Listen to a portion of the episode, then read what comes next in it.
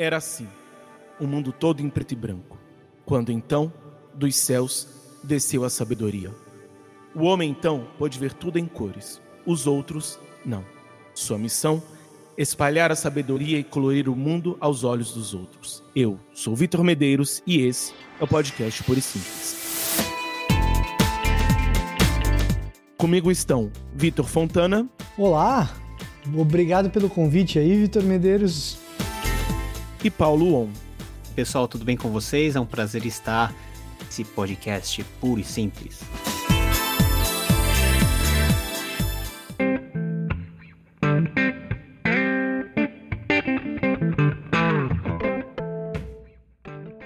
Dando continuidade à nossa série sobre a quarentena, o nosso especial, nós vamos conversar hoje um pouco sobre como a tecnologia tem influenciado no desenvolvimento e no compartilhamento da teologia.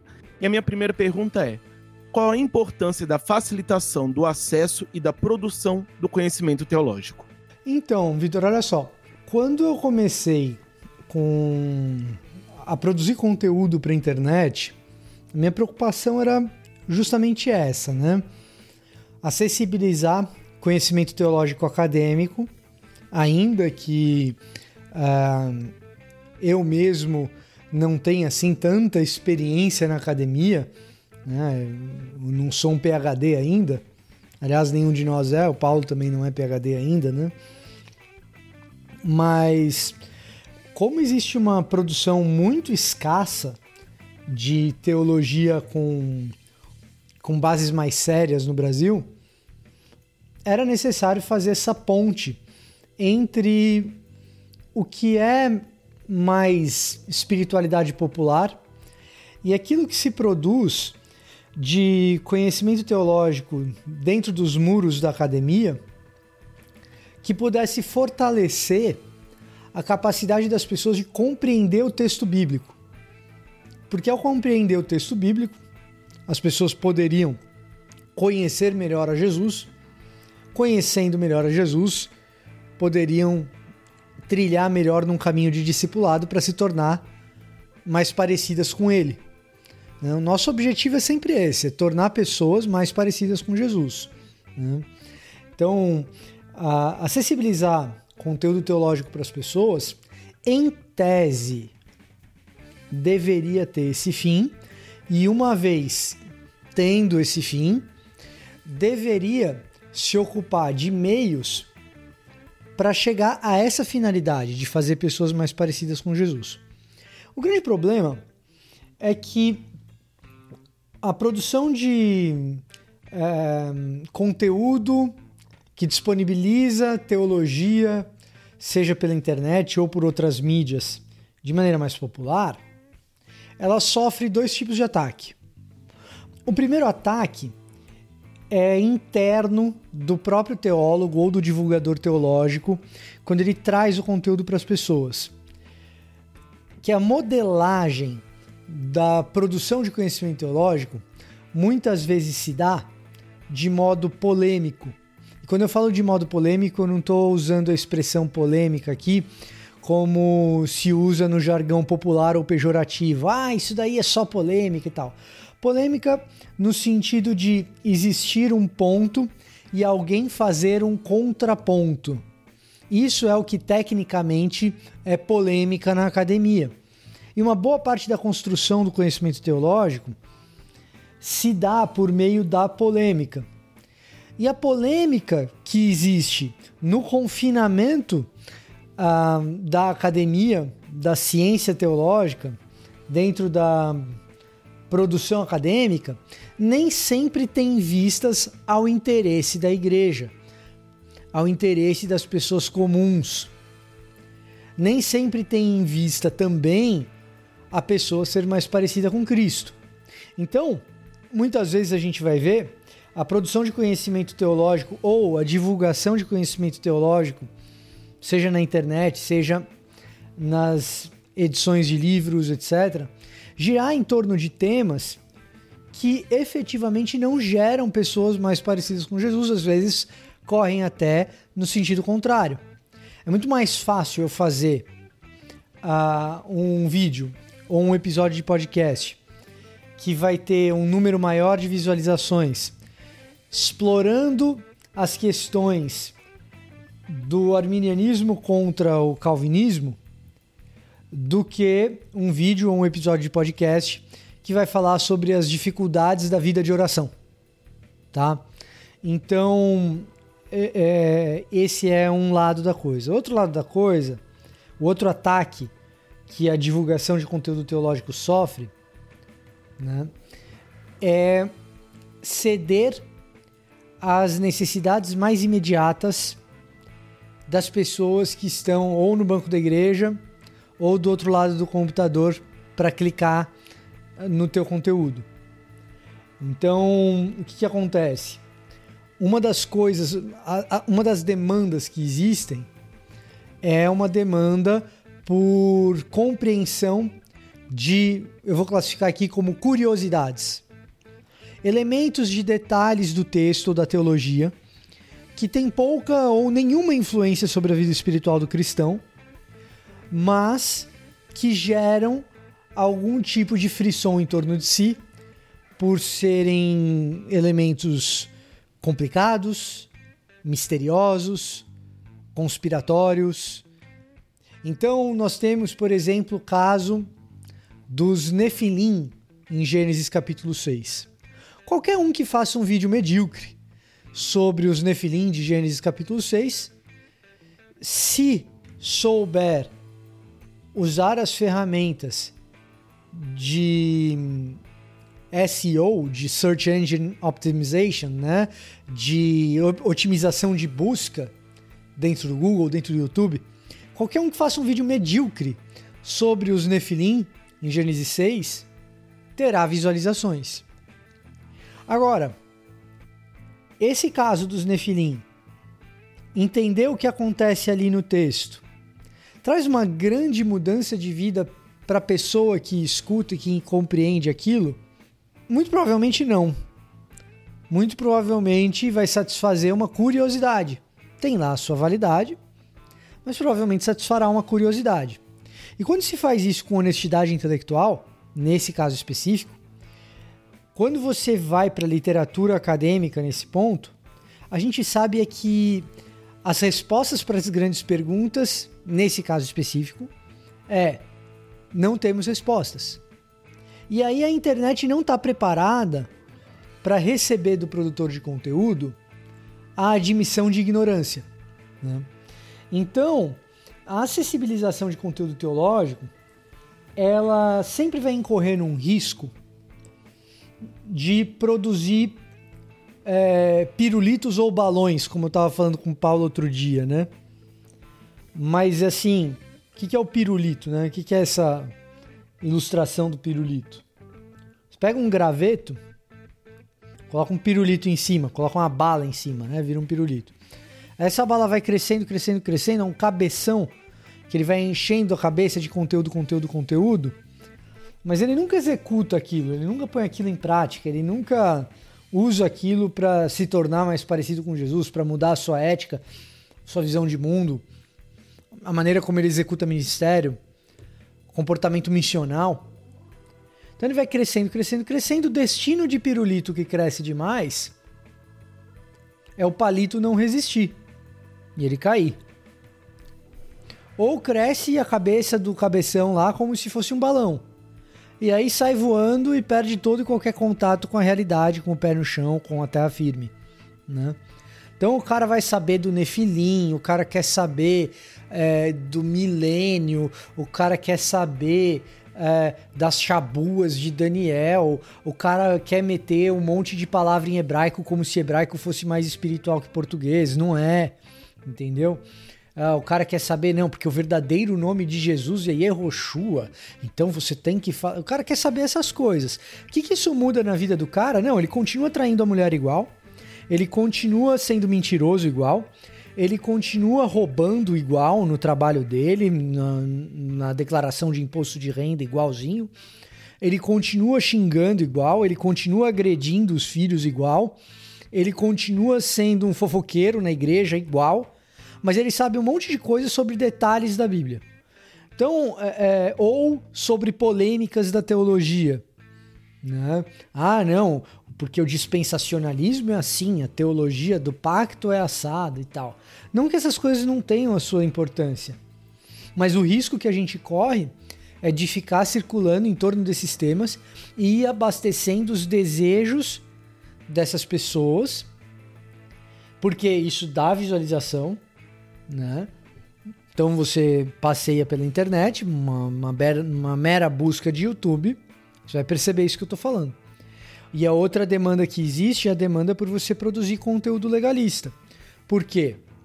Dentro do contexto brasileiro, nós temos três grandes problemas na igreja. Nós temos a teologia da prosperidade, nós temos a hipergraça, que é relativamente novo e não tão grande problema quanto uns fazem parecer, em termos de frequência e amplitude e tal, mas é um problema. Né? Que é a teologia do coaching, essas paradas aí que surgiram agora. Mas o grande e maior problema que nós temos é, na igreja, de maneira geral, chama-se legalismo. Então, é, vão pedir para você produzir conteúdo e dizer aquilo que pode e aquilo que não pode. O que é pecado, o que não é pecado. Então, se o produtor de conteúdo tiver a intencionalidade de fornecer ferramentas para que a pessoa que recebe aquele conteúdo seja ela mesma capaz de interpretar a sua Bíblia e se deleitar nos detalhes que ela tem. Mas ela mesma vai ter ferramentas para fazer isso. Né? É, ferramentas para entender as polêmicas e, no meio dessas polêmicas, ela encontrar posicionamentos equilibrados e respeito às diferentes tradições teológicas e ferramentas para que ela possa interpretar a Bíblia e chegar à conclusão daquilo que é a vida cristã de fato, então sim nós estaremos produzindo conteúdo para que pessoas sejam mais parecidas com Cristo. Agora, se simplesmente dermos ao ouvinte ou ao internauta ou ao espectador de canal no YouTube aquilo que dá mais visualização, né? É, aí a gente vai ter problemas sérios, porque a gente vai ter gente sedenta por conteúdo que só vai fazer dela um cabeção, entendeu?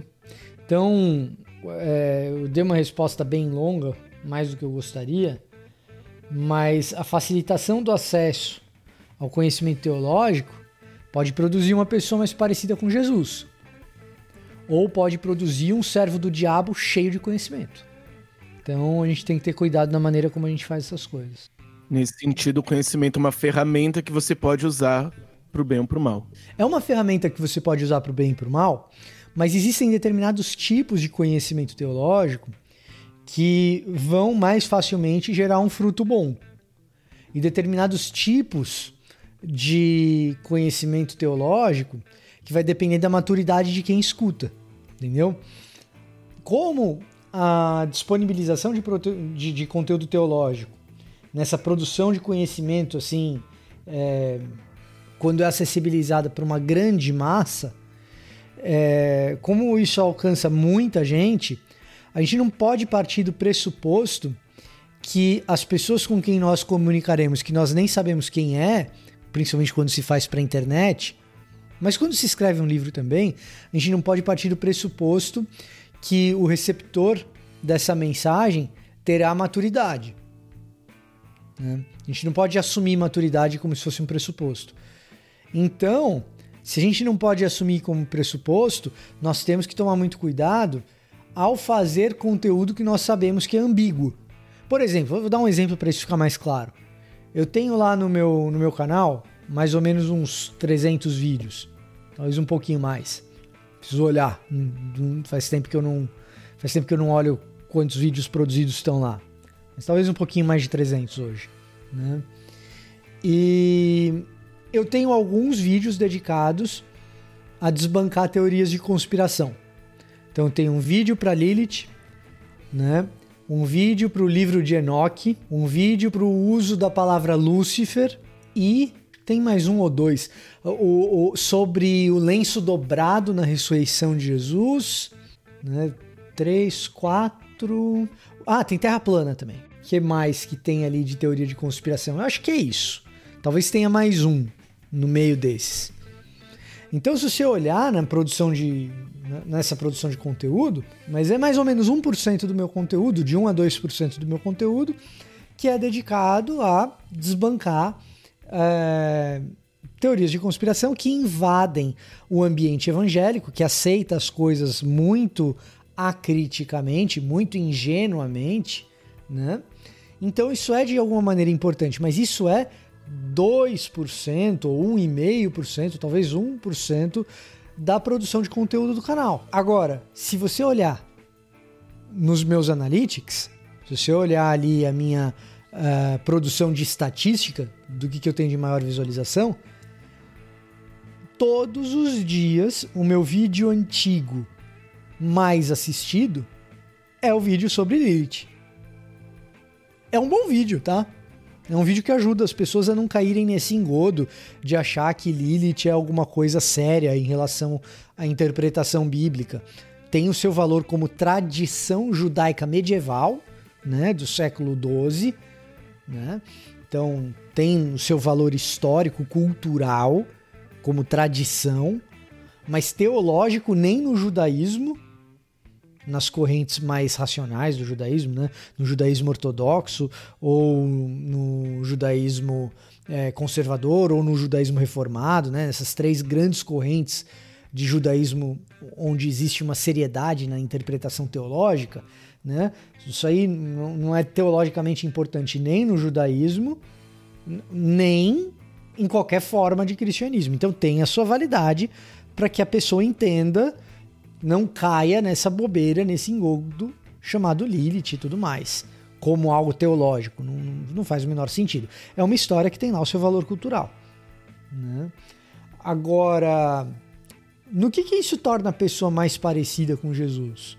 Ah, muito pouco, ela não vai cair numa besteira. É isso, ponto, acabou. Essa é a utilidade do vídeo. Né? Então, é, a gente tem que tomar cuidado. A minha tentação é soltar um vídeo por semana que desbanque uma, uma teoria da conspiração. Tá cheio. É só você pegar alguns canais aí, tipo Fatos Desconhecidos, você entra lá no Fatos Desconhecidos, um monte de bobagem. Tem outro dia aí, um amigo meu me mandou um canal que o canal praticamente dedicado a conversar sobre Nimrod e o globalismo. Paulo, você não é do Antigo Testamento, mas você que foi para Edimburgo, é mais inteligente que eu, depois você me diz qual que é a possível ligação entre Nimrod e globalismo, né? Então, é pura maluquice né? Coisa de gente completamente biruta. Você, você vai lá e, e, entra no canal dos caras, que eu também já falei do Fatos Desconhecidos, dei publicidade que não deveria, né? Mas você vai lá no canal dos caras e eu vou fingir que o canal dos caras chama Canal da Laranjinha, né? É, é, é para não divulgar esses idiotas, né? Mas a, a o nome do canal do cara, provavelmente no dicionário, quando você busca o, o, verbete biruta, aparece o nome do canal do cara. Muito provavelmente, se o dicionário tiver atualizado, porque é um negócio de biruta, não tem outra explicação. Né? Então, é só entrar nesses canais aí, eu teria conteúdo para produzir um vídeo por semana, eu teria mais de um milhão de inscritos. Fácil. Pelos analytics que eu tenho, se eu tenho hoje é, 400 mil visualizações aí do vídeo da Lilith, né? Se eu soltasse um vídeo desse tipo por semana, eu ia ganhar uma graninha razoável, né? E o meu canal teria um milhão de inscritos. Né? Só que não é esse o propósito. Conteúdo não falta. Porque o que tem de gente fazendo bobagem por aí, né? Esse, tem um outro cara, um outro idiota, desculpa a maneira como eu tô falando, mas eu tô usando idiota aqui. Entenda, ouvinte, idiota é uh, alienado, etimologicamente falando, idiota é aquele que é preocupado apenas consigo mesmo. Vem de idios, do grego, né? Utilizava-se esse vocábulo para dizer a respeito da pessoa que não participava da democracia direta. O cara era cidadão grego, especialmente cidadão ateniense, e não participava da democracia direta, faltava lá nas reuniões da Ágora e tal, não se preocupava com a polis, com o bem público, então ele era chamado de idiota. Então o cara que está preocupado só com as besteiras da cabeça dele, ele é etimologicamente, eu não estou xingando ninguém, tá? É, eu estou definindo a coisa, ele é um, um, idiota. Se eu fosse me ocupar só dessas idiotices, eu teria um canal enorme e tal, mas não estaria fazendo ninguém mais parecido com Jesus. Bom, vamos lá, né? Falar sobre democratização da informação, do conteúdo teológico, não é um, não é um fenômeno restrito à teologia. Na verdade, com o advento de toda a tecnologia que nós temos, de comunicação em massa e intensificado por toda a revolução das mídias sociais, revolução de vídeo, de informação, internet, o mundo funcionando basicamente em tempo real, não somente a teologia, mas todas as áreas da ciência humana e todas as áreas que não são ciência, desde aquelas mais bizarras que o Vitor ele citou até as mais odiosas, né, em termos até de afronta ao gênero humano, ela tem uma facilidade imensa de cruzar fronteiras e de ocupar espaços que ela não era capaz de ocupar há algumas décadas atrás. Então, uh, por um lado, né, nós temos aí uma grande vantagem que nós temos com a discussão teológica em âmbito público, intensificado aí pelos meios de comunicação, YouTube, mídias sociais, e, é, e diz respeito à própria democratização do conhecimento, ou seja, coisas que antes estavam restritas a apenas uma elite, eu não gosto de usar muito essa palavra, mas uma, um punhado de pessoas que tinha a possibilidade de estudar, de frequentar as melhores faculdades, de ter acesso a bons livros e bons recursos, somente essas pessoas tinham um monopólio da discussão mais alta né, e mais complexa, mais técnica de âmbitos teológicos. A vida na igreja normal ela era baseada por um mínimo de instrução, né, que conduzia a comunidade ao conhecimento mais básico de aspectos teológicos, doutrinários, dogmáticos, e nós não tínhamos muita coisa além disso em âmbito do laicato, né, da, das pessoas mais normais, é, do, do, nível mais ordinário, comum das nossas comunidades, e eu estou falando aí da, da, em âmbito aí cristão e evangélico. Agora, com o acesso que todos têm em tempo real a todo tipo de informação, inclusive informações teológicas, coisas que antes a pessoa não sabia, porque ele não tinha ninguém para lhe ensinar, ela tem o domínio agora e já. É, um fenômeno muito interessante que eu venho observando já há alguns anos é o crescente interesse que as pessoas têm, por exemplo, de aprender as línguas originais. Pô, hoje você tem várias formas de você aprender as línguas originais assistindo YouTube, escutando podcast. Eu tenho curso online de, de línguas originais, a pessoa pode ir lá e aprender, e isso ajuda no nível positivo, a que esse conhecimento que antes estava restrito a algumas poucas pessoas possa ser difundido. Agora, o que, que as pessoas fazem com esse conhecimento é uma outra história, tá? Então nós temos aí a parte da democratização do conhecimento. Ah, as pessoas sabem mais, as pessoas têm contato com cada vez mais informações. As informações geradas em tempo real, em alguns minutos, equivale a quase toda a quantidade de informações que nós acumulamos até ah, alguns anos atrás em toda a história humana, tal quantidade de informações que nós temos contato. Então, esse é um lado positivo. Nós podemos ter acesso a muitas coisas, podemos escolher o que podemos, vamos dizer assim, entre aspas, consumir, e isso de alguma maneira ela ah, ajuda no nosso aperfeiçoamento cognitivo em conhecimento. Também temos a parte que esse, essa, essa oferta abundante que nós temos de conhecimento, de alguma maneira, para algumas pessoas, incentiva ao próprio estudo e à vida intelectual. Então, quantas são as pessoas que, por causa, por exemplo, dos vídeos que o Victor Fontana ele faz, vídeos profundos, mas ao mesmo tempo vídeos que qualquer um pode entender, dada a habilidade que ele tem de explicar, e a pessoa fala assim: Nossa, eu não sabia que isso existia, eu vou correr atrás disso, eu vou ler aquilo que ele está lendo, ou eu vou seguir determinados caras, eu vou escutar o podcast puro e simples e ver qual é a tendência do momento. Então, é, é um, é um ponto aí de incentivo intelectual das pessoas que todos nós precisamos ter em alguma medida. Então, se você trabalha num mundo onde no, nada acontece, onde é, é, é tudo é, gira em torno da, uh, coisas bucólicas, coisas ordinárias, coisas, coisas normais, pouco nós teríamos de incentivo à busca e ao estudo, ao interesse que gera muitas vezes uh, essa demanda por muitas vezes em temas que na verdade são secundários, mas é o, é, é, é, é, o interesse da pessoa em saber sobre aquilo porque ela ouviu em algum lugar e isso aguçou a curiosidade dela.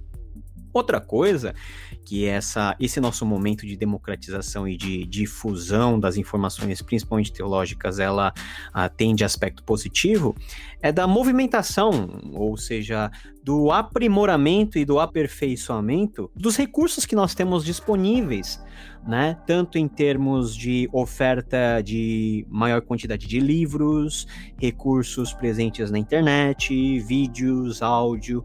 Quanto mais pessoas demandam desse conhecimento e demandam desse tipo de, de informação, muito mais pessoas dispostas a construir esse conhecimento, a difundir esse conhecimento, nós teremos também uh, aí no mundo para serem ouvidos. Isso é o lado positivo. Eu não vejo necessariamente como algo negativo a esse momento que nós estamos vivendo. Entretanto, como o Vitor muito bem salientou, nós temos riscos inerentes a qualquer tipo de processo, seja a escassez de conhecimento ou seja a superabundância, que é o nosso caso de hoje. E o principal risco está relacionado a um aspecto que o Vitor mencionou e que eu gostaria de me aprofundar um pouco, que é a relação à maturidade que as pessoas têm em lidar com determinados temas que demandam um certo tipo de, vamos dizer assim, sabedoria ou experiência de vida ou vivência para que as pessoas possam entender e entender melhor. Por exemplo, não adianta nós uh, criarmos conteúdos e inculcarmos na cabeça de uma criança de 5 anos o que é paternidade, porque a pessoa, o garotinho, não vai saber o que é paternidade até o ponto que ele seja pai ou ela seja mãe. Isso quer dizer que nós temos uma curva de aprendizado natural e inerente a cada um, que para uns pode ser mais rápido, para outros pode ser mais lento. Como diziam lá na escola, não existe ninguém burro, né? Ninguém que nasce burro.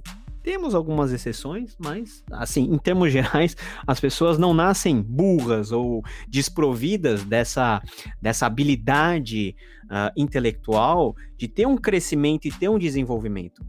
Agora, a abundância de informação, ela puxa essa curva uh, mais, uh, ela comprime, parece que essa curva, antecipando certos conhecimentos à própria, a, ao próprio nível de maturidade que a pessoa tem. Por exemplo, Uh, eu gero conteúdo na internet, o Vitor há muito mais tempo do que eu uh, e com um espectro muito maior, mas é como o Vitor falou: basta você publicar algo polêmico ou algo que é, seja um pouquinho cor de bizarro, que as pessoas já ficam todas ouriçadas tentando uh, entender, tentando procurar. Sendo que isso não tem nenhuma intercorrência na vida real delas. Eu lido muito com línguas originais. As pessoas não querem saber qual que é o sentido do texto. As pessoas querem saber qual que é o erro do texto. Por que, que um texto é diferente do outro? As pessoas querem saber por que, que em determinada tradição tem determinada palavra e em outra não. Sendo que a ausência ou a presença de determinadas palavras que a, que a crítica textual ela lida, em muitíssimos poucos casos, tem algum tipo de influência sobre o texto de forma a modificar o seu sentido. Mas por que, que as pessoas ficam uh, aguçadas em conhecer ou procurar conhecer essas coisas? Porque é algo é, que tem um gostinho meio de misterioso ou talvez místico, uh, algo que parece algo apócrifo no sentido de ser oculto, um conhecimento que só poucas pessoas têm acesso. Isso diz muito a respeito à maturidade. Será que a pessoa tem estômago para aguentar esse tipo de informação e para não trazer transtorno, né, a uma comunidade muito maior dentro da qual ele está inserido. Então, um aspecto negativo é que é, como muitas pessoas falam, né? A internet deu voz aos sábios, mas também deu voz a muitos idiotas, pegando emprestado aquilo que o Vitor ele mencionou. Realmente, nós temos esse risco, mas é o risco que faz parte, é inerente ao processo. Cabe a cada um dos ouvintes aqui do podcast, cada um dos cristãos, cada um daqueles que querem cultivar uma verdadeira intelectualidade e espiritualidade, criarem mecanismos de peneira. E isso só vem com a maturidade. Vem com a maturidade no contexto secular, as pessoas que não conhecem Jesus, que não conhecem a Deus, e nós temos dentro do nosso contexto de cristãos algo que é fundamental para a maturidade aquelas pessoas que são consideradas filhos e filhas de Deus, que é a vida espiritual é a vida de piedade.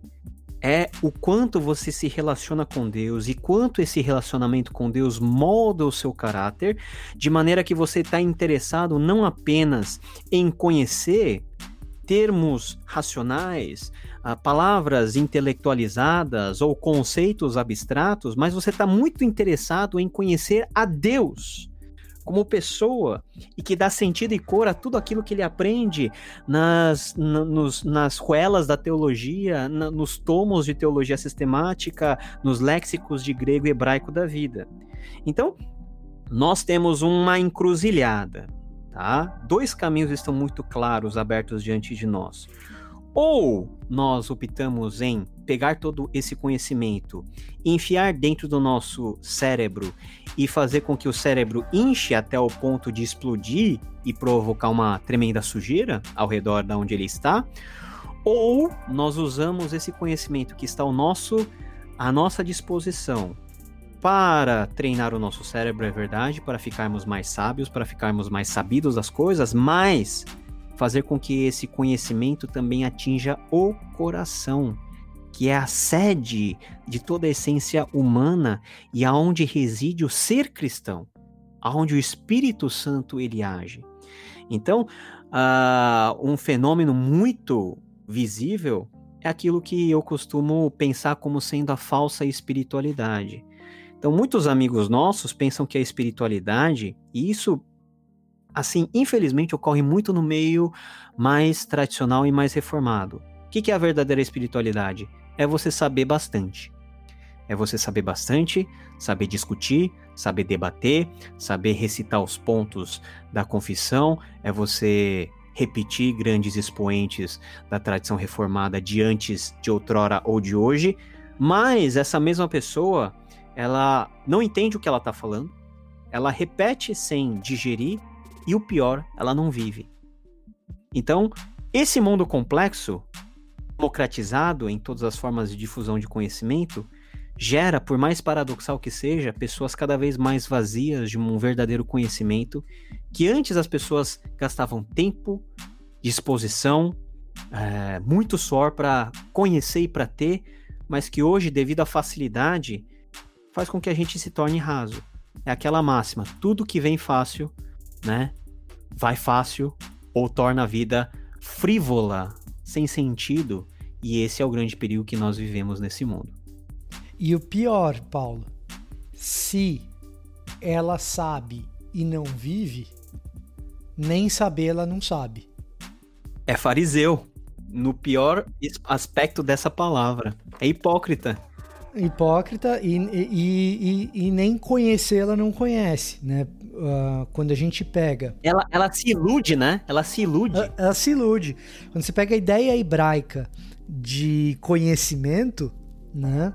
É, a ideia hebraica de conhecimento, de saber, a epistemologia do Antigo Testamento, se é que se pode falar em uma epistemologia do Antigo Testamento, né?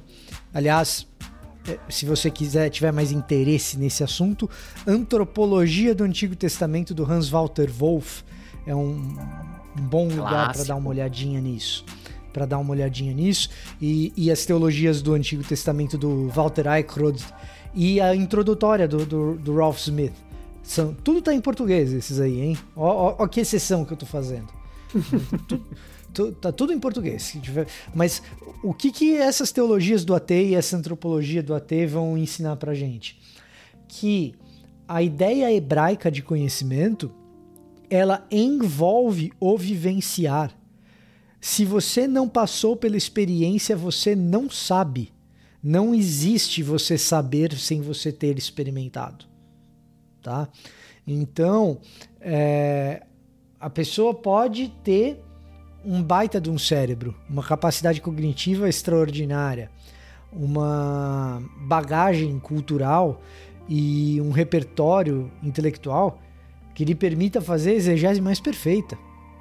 Às vezes até tomando todos os cuidados que a gente elencou aqui.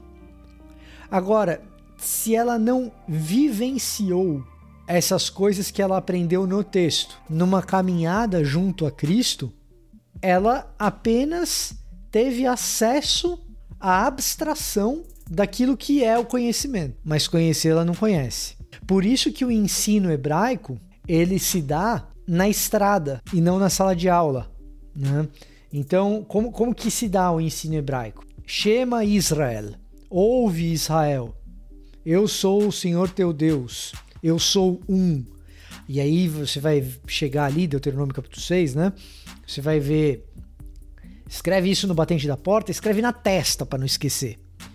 E ensina isso para os seus filhos e para suas filhas pelo caminho, na medida em que vocês andam, na estrada. Por quê? Porque é na estrada, é pelo caminho, é ao longo do caminho que a gente vivencia e que a gente conhece de fato.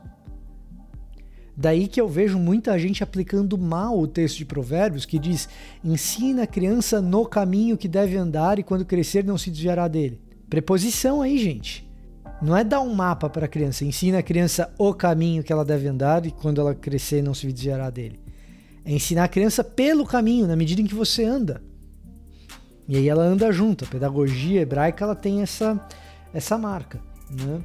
Então, por mais que a gente tenha hermenêutica, que a gente tenha exegese, que a gente tenha boa teologia, que a gente conheça a teologia histórica muito bem, que a gente seja confessional, que a gente conheça bem os credos, por mais que a gente tenha tudo isso, sem a intenção de colocar essas coisas em prática e vivenciar essas coisas, a gente não pode dizer que a gente conhece.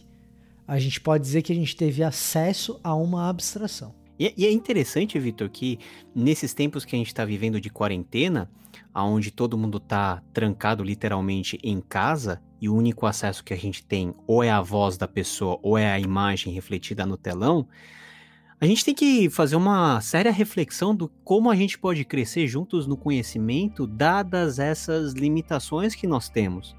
Porque, como você bem falou, o processo de, de, aprendizado, tanto no Antigo Testamento e também no Novo Testamento, porque no Novo Testamento nós temos um conceito do, do discipulado, em que Jesus andou dia e noite com seus discípulos durante mais de três anos para formar o mínimo do caráter, que também não foi suficiente para manter eles juntos de Jesus. Quando Jesus foi preso, todo mundo deu no pé e foi embora, só Pedro lá ficou uh, perto de Jesus e mesmo assim negou três vezes. Como que a gente faz?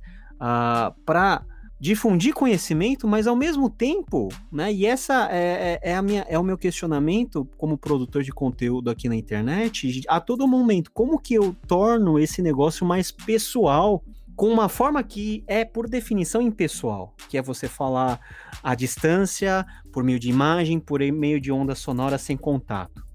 Então nós estamos aqui na quarentena em um momento histórico crucial onde pela, pelas contingências do momento nós temos que reafirmar e pensar novamente qual que é a forma bíblica de nós termos esse conhecimento, de nós conhecermos a Deus em primeiro lugar e expressarmos esse conhecimento, esse relacionamento replicando a outras pessoas. Então eu acho que essa discussão é muito válida uh, dentro também do contexto dentro do qual nós estamos vivendo.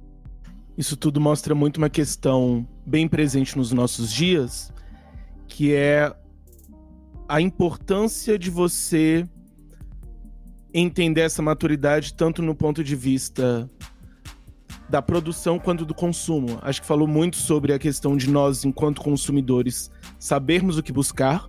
Então nós precisamos ter uma maturidade nisso. Então eu estou buscando um conhecimento, simplesmente uma informação polêmica apenas pelo feitiço do conhecimento, o conhecimento pelo conhecimento, mas também a produção, como que ela vai ser feita, se nós vamos ter uma produção que ela é feita realmente com essa esse foco, esse objetivo de edificar o outro, ou se vai ser simplesmente para demonstrar esse conhecimento. E aí nós temos vários canais ou páginas que demonstram ter um certo conhecimento teológico, mas ao mesmo tempo mostram isso de forma odiosa para com o outro.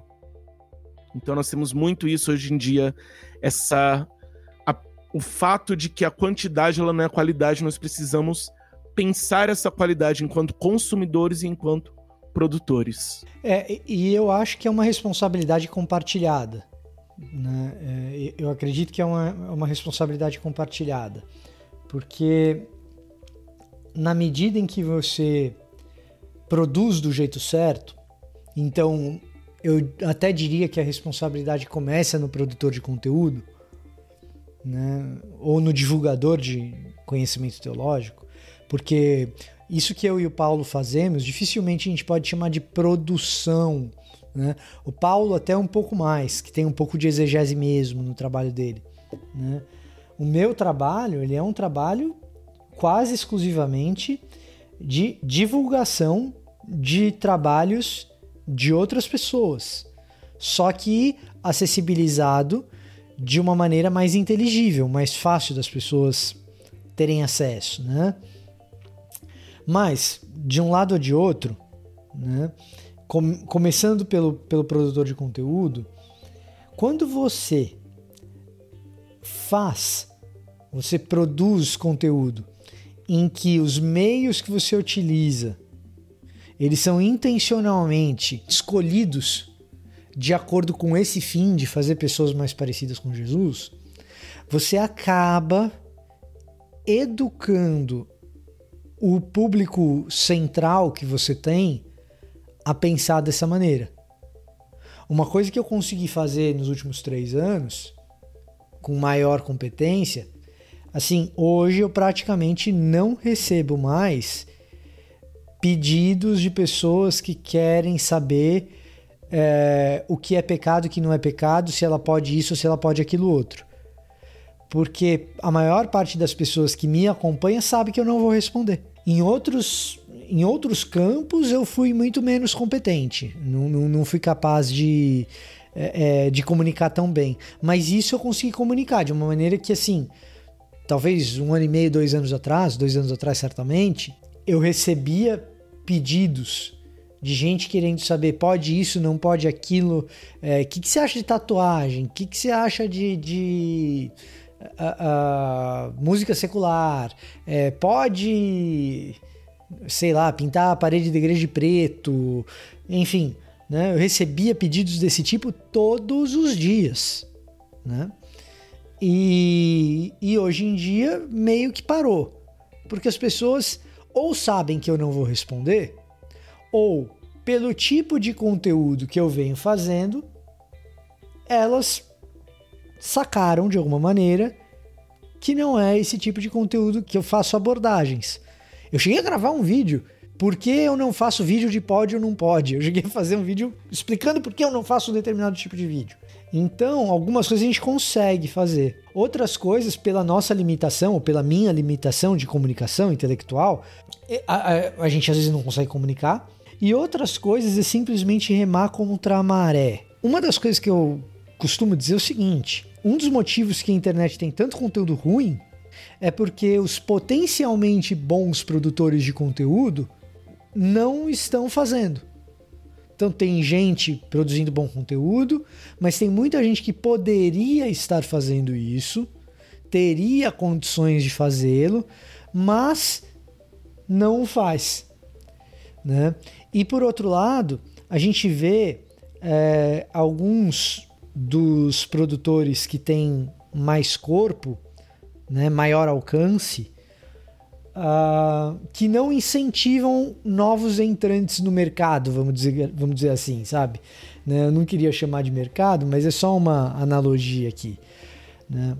Mas então o que, que acontece? Você pega um cara acabou de entrar, especialmente YouTube, especialmente YouTube. Mas nas outras mídias isso também acontece. No comecinho, você vai falar para pouquinha gente. E isso pode ser extremamente desestimulante. Não deveria, mas pode, né?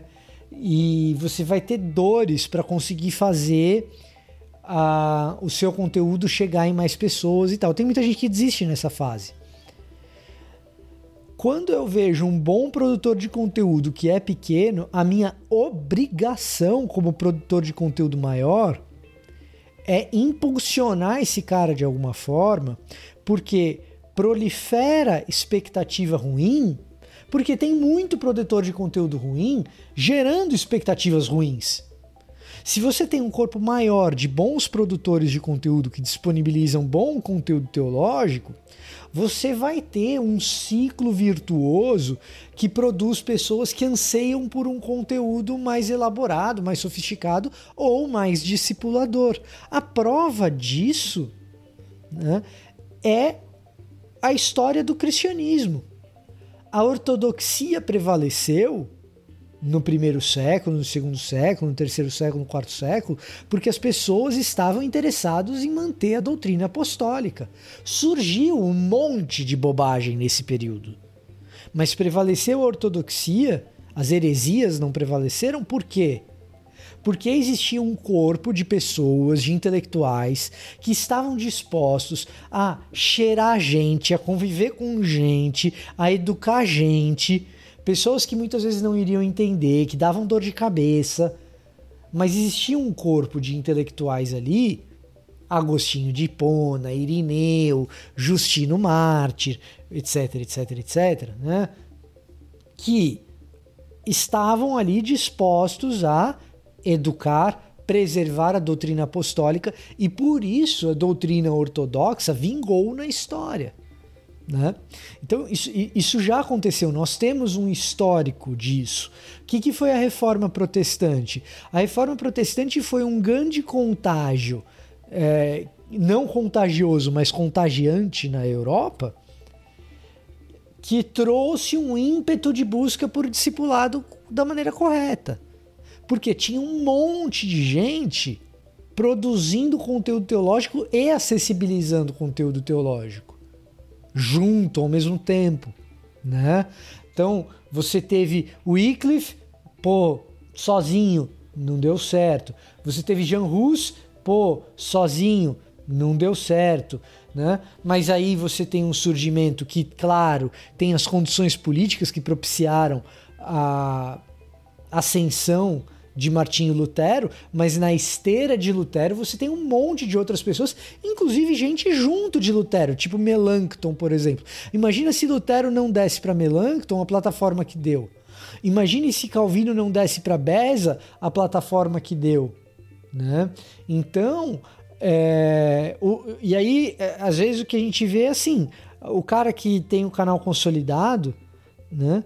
Uh, ou que alcança um público mais amplo, ele não tá nem aí para a turma que está produzindo bom conteúdo e que tem de repente um canal menor ou um podcast com, com menos expressividade, é, um alcance um pouco menor, né? O cara está preocupado em proteger o filão dele.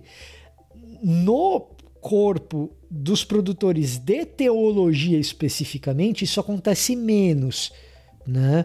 Então, é, o Iago me chama, o Iago Martins do Dois Dedos de Teologia, me chama para fazer coisa junto com ele, eu, é, eu, impulsiono o conteúdo do Paulo On, o conteúdo do Igor Miguel, né? É, o Teologueiros chama fulano para fazer live, o Bibo do Bibotalk é, convida outras pessoas para o podcast. Existe até uma espécie de atmosfera relativamente positiva dentro do ambiente de produção teológica nesse sentido. Agora, quando você sai do ambiente de produção teológica e você vai para o pessoal que é um conteúdo mais de vida cristã, é, que tem um alcance às vezes que é, é um pouco maior no sentido gospel da coisa, meu, é cada um por si com faca nos dentes. Eu ouvindo aqui o Vitor falar, E, e, e, a gente às vezes tem uma certa, um certo distanciamento né, das pessoas que é, geram conteúdo que você vê na telinha, seja do seu smartphone ou seja do seu computador. Agora a gente vê YouTube na televisão, né? Parece que a gente está na Globo, né? Uma ilusão que a gente tem. Mas o Vitor falando desse negócio de apoiar produtores de conteúdo menor, é justamente o que eu vejo o Vitor fazer sempre, né? Ele fez muito, muito isso comigo, né? Muitos dos seguidores que eu tenho inscritos no canal, nas mídias sociais, são pessoas que primeiro escutaram alguma coisa do Vitor, no sentido, ah, vai lá ouvir ele e tal, ele tem alguma coisa diferente para apresentar, o jeito dele é diferente e tal, vai lá, ouve, e as pessoas acabam, alguns se identificando, outros acabam gostando, outros acabam não gostando, como é, como é normal acontecer. Mas eu acho isso tão importante e a gente é fruto disso, né? Eu como produtor menor, né? Mas que foi muito apoiado por pessoas como o Vitor que está falando aqui, mas tantos outros também, e que, como o Vitor também deve ter sentido, a gente sente na pele o que é, por exemplo, você gerar um conteúdo que você prepara com muita dedicação e algo que você faz realmente para edificar a igreja que geralmente não dá muito ibope porque não é o assunto do momento. Né? Geralmente é um assunto que as pessoas não estão muito interessadas em saber, as pessoas querem saber mais de Lilith de Nimrod. Mas é, tudo isso nesse mundo onde, vamos usar o termo concorrência, né? ainda que eu não goste e, e, e não seja muito apropriado, mas tem muitas pessoas gerando muita coisa. E se não houver apoio das pessoas que geram conteúdo bom, né, edificante para a igreja, em relação a outros que são menores, mas que também, de acordo com a sua capacidade, de acordo com a sua própria maneira de comunicar, também geram esse conteúdo, a gente fica numa situação onde cada um atira por, para o lado que quiser e Deus Deus nos acuda. Não há um certo tipo de unidade ou não, ou não há um certo tipo de promoção de comunhão entre as pessoas que geram esse tipo de, de conteúdo, e isso leva lá no final das contas a que nós tenhamos um risco muito maior que a própria comunidade que gera esse tipo de conteúdo possa cada qual optar por um caminho que lá na frente vai trazer dissolução e não união à igreja. Então, ah, numa miríade muito grande de fontes que nós temos hoje de qualidade e de ah, credibilidade, eu acho que todos nós deveríamos mais e mais nos apoiar uns aos outros, incentivarmos uns aos outros, porque não existe concorrência né? Ah, cada um, né, tem o seu perfil, né, e assiste quem quiser e gosta mais de um, não gosta mais de outro, é muito normal isso acontecer, mas a essência é que todos nós possamos juntos e com a ajuda mútua podemos aprimorar cada vez mais a, a, a, proclamação do evangelho nessas plataformas. Eu tive que, né, na, na, nessa, nessa curta empreitada aí no YouTube e agora em podcast, aprender muito, muito, muito sobre a forma de eu me comunicar, sobre a forma da minha postura ao comunicar, da, do traquejo de linguagem que você tem que utilizar. Então, isso acaba uh, sendo bom para aquelas pessoas que são os próprios produtores, beneficiando ainda mais aqueles que são a ponta final, aqueles que nós podemos chamar de consumidores desse produto. Lógico, tudo isso nós temos que fazer com o coração muito bem regrado com a palavra de Deus, com temor a Deus, fugindo dessa tentação é, maligna que nós temos de nós nos autopromovermos.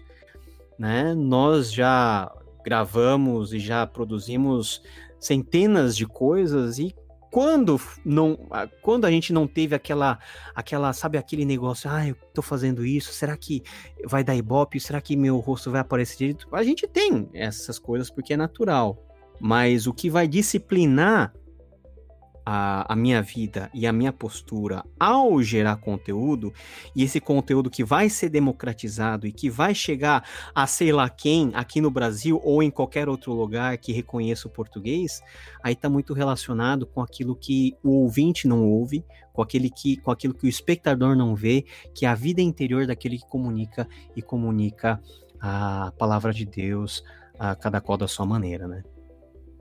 É a armadilha um pouco da visualização e do like.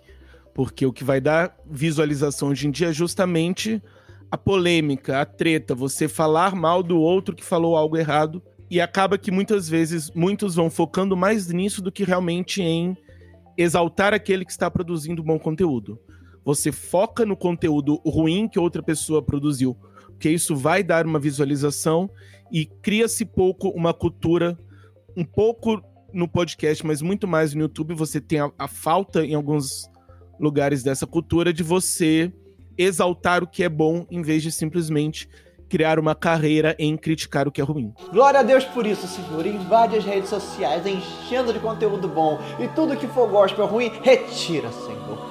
Faz cair, Pai. Pronto, amém.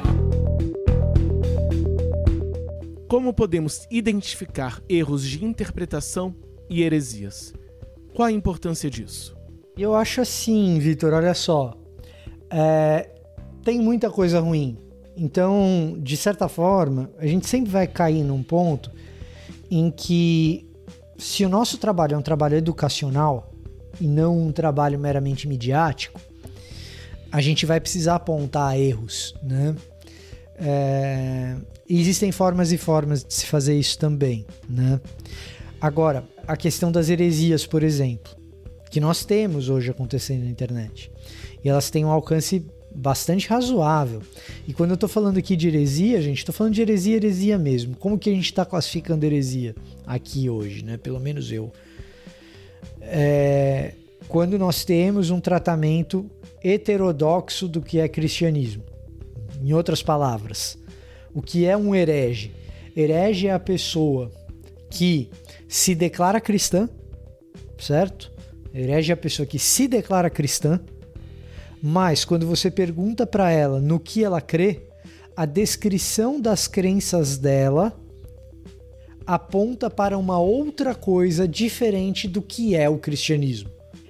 Essa definição das crenças dela é a heresia.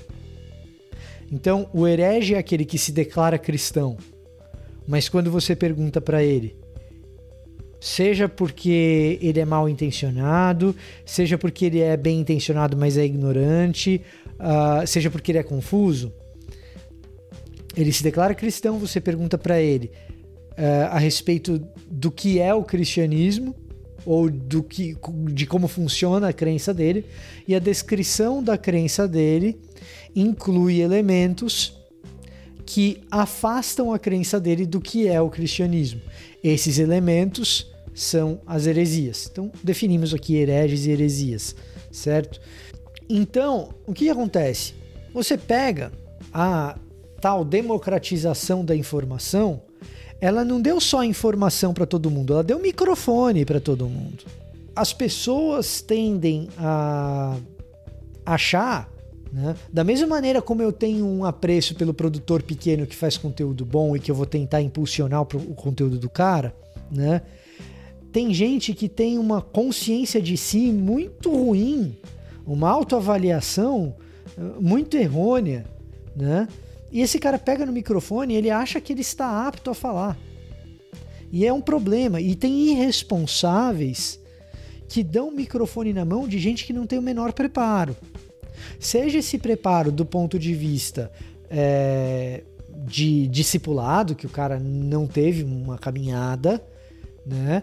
Seja esse preparo do ponto de vista do repertório intelectual que ele tem para lidar com as coisas da Bíblia e da teologia que não são fáceis, né? Seja esse preparo do ponto de vista moral mesmo, né? Do ponto de vista comportamental, né? Então, o microfone está na mão de qualquer um. Né? O microfone está na mão de qualquer um e a gente tem um agravante aí. A gente tem um agravante aí. A fotografia e a câmera tá na mão de qualquer um. E a gente deixou de ouvir pregador sábio e feio e velho para ouvir moleque bonitinho. Moleque bonitinho que, pelo jeito que fala, provavelmente tirava 2,5, 3 quando estava no ensino médio. Tá? O Instagram fez isso. O Instagram fez isso. Né? Então, elevou a condição de web celebridade um cara que pega no microfone e acha que pode pregar. E mais irresponsável ainda, quem deu o microfone na mão desse tipo de pessoa. Né? Então, é, por um lado, quem produz conteúdo teológico sério tem que, de alguma forma, mostrar que existem erros ali. E, eventualmente, vincular os erros à pessoa que propaga esses erros. Como o Novo Testamento nos orienta a fazer. E faz. Então, terceira de João, você tem Diótrefes, nome certinho ali, quem que é o cara que está atrapalhando, né? Aí você tem é, Gálatas, você não tem o nome das pessoas, mas você tem o grupo do qual elas pertencem, né? Então, os da parte de Tiago, né? Então, assim, o Novo Testamento deixa claro isso daí. Tem hora que você cita o nome, tem hora que você não cita, tem hora que você dá a entender, aí precisa sabedoria da parte de quem está fazendo para fazer isso. Mas, ao mesmo tempo que é ruim você crescer só criticando o conteúdo alheio, crescer é a última das preocupações que você tem que ter quando você faz conteúdo para internet, se é disponibilizar conteúdo teológico. Crescer vai ser uma consequência da tua disciplina e, e das técnicas bem utilizadas de comunicação, de, de SEO, como eu falei, é, você entender o que, que são as palavras-chave, é, quais são os assuntos que despertam algum interesse, como abordar determinados assuntos que às vezes inicialmente poderiam não gerar interesse, mas porque você foi, é, como você usou conhecimento de comunicação, você sabe como colocar um determinado título que vai fazer com que aquilo gere.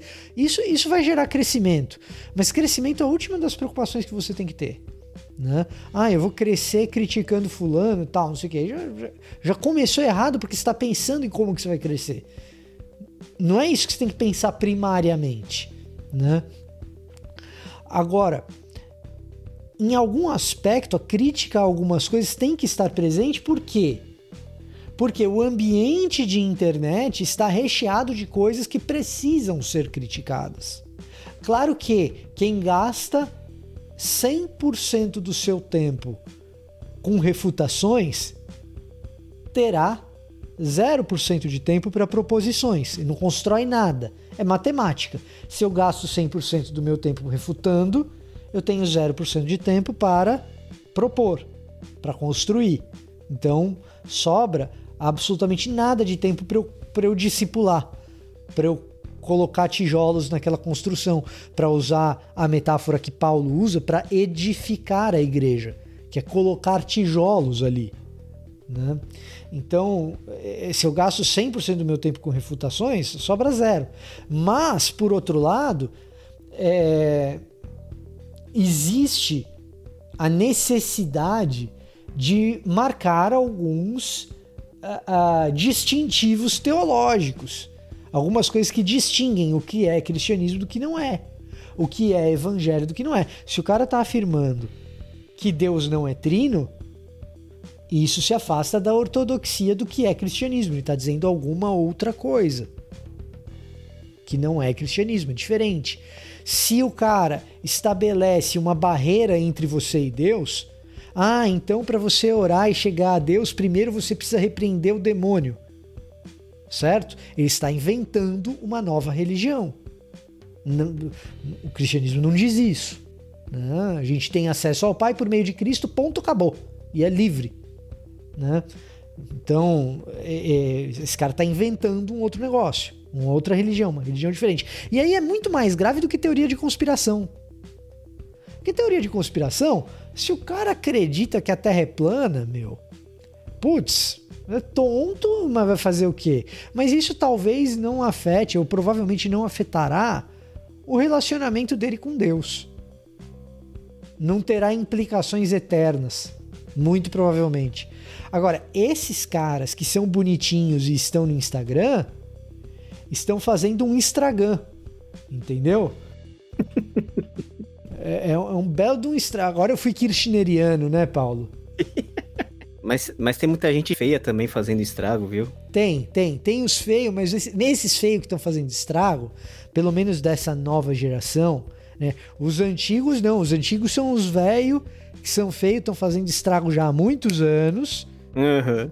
Mas era, mas era num outro meio, numa outra mídia. Demorava para esses caras terem microfone. Eles precisavam de muito dinheiro para ter microfone e estar na televisão.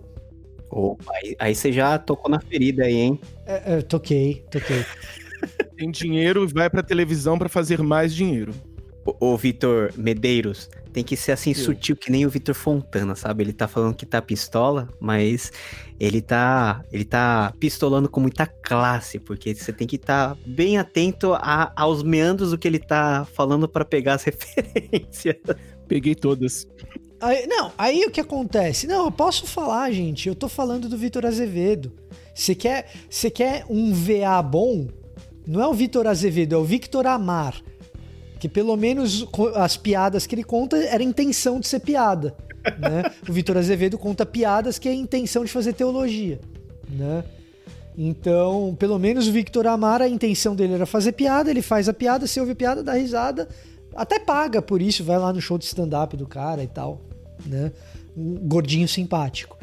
Né? Agora, o, o, o que, que acontece? Mesmo os caras que não são bonitos, eles. É, é, é qual que é o lance? Você descobre uma determinada estética, tem um determinado jeito de você se vestir, de você se comunicar, o boné que você usa, as bolinhas da camisa, da camisa que você está usando, entendeu? Me, tem lá uma determinada estética do Instagram, né? que o cara segue lá e obedece e fala algumas coisas sedutoras para as pessoas ouvirem. E, e, o pior, contaminam outros que são potencialmente bons. E, e, e, isso aí vai até num outro lado, assim. É legal até a gente conversar sobre isso, porque acho que eu nunca tive uma plataforma para falar sobre isso claramente, né? É, é, eles até contaminam outros que são potencialmente bons, desde que se permitam serem treinados, né? E que acabam entrando numa onda de produção de lixo tóxico, né?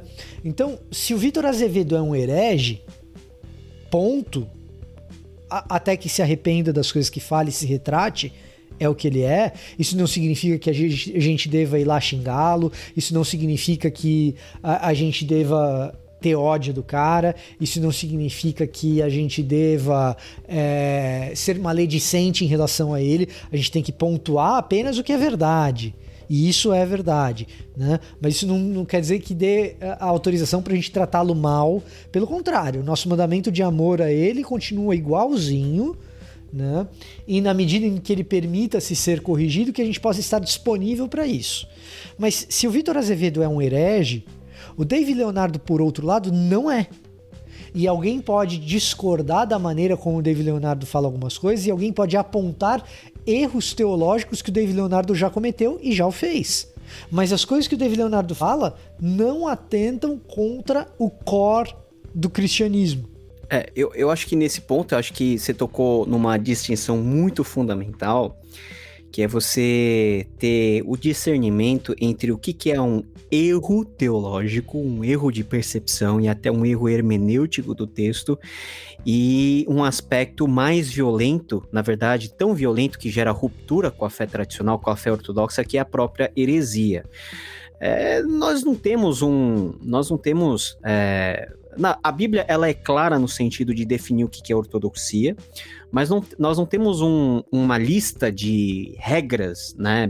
Canonicamente falando, olha, se isso acontecer, você fica pre você presta atenção tal.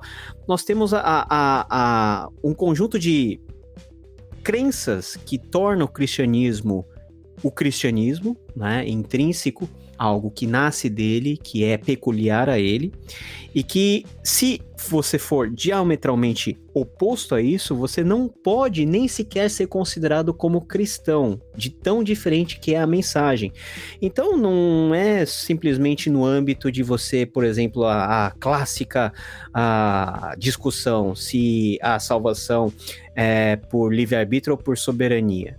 Nós não estamos tocando naquilo que você chama de core, do coração da, da questão, porque tanto numa tradição como na outra, ainda que uma tradição chame a outra de herética em muitos casos, ao, ao meu ver não é heresia, coisa nenhuma, mas não, não, não move um milímetro da obra redentora de Cristo Jesus, que derramou o seu sangue, da obra do Espírito Santo, do favor e da graça do Pai. São coisas que são inamovíveis, mesmo que haja algum tipo de distinção ou de divergência de ideia.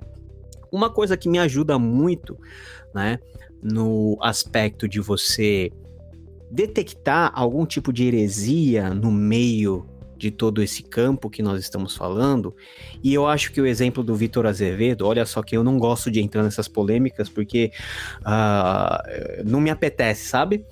Mas se for para citar nome, a polêmica que o Vitor Azevedo ele levanta é algo muito fácil de ser distinguido como heresia, porque atenta diretamente a, aos princípios fundamentais do cristianismo, que são expressos, logicamente, na escritura sagrada, mas que foram facilmente sintetizados até de forma pedagógica para que a igreja pudesse ter esse tipo de cerca, pudesse ter esse tipo de discernimento, que é ah, o conhecimento que nós temos de Deus, da sua obra e do mundo, expresso por meio dos credos ecumênicos.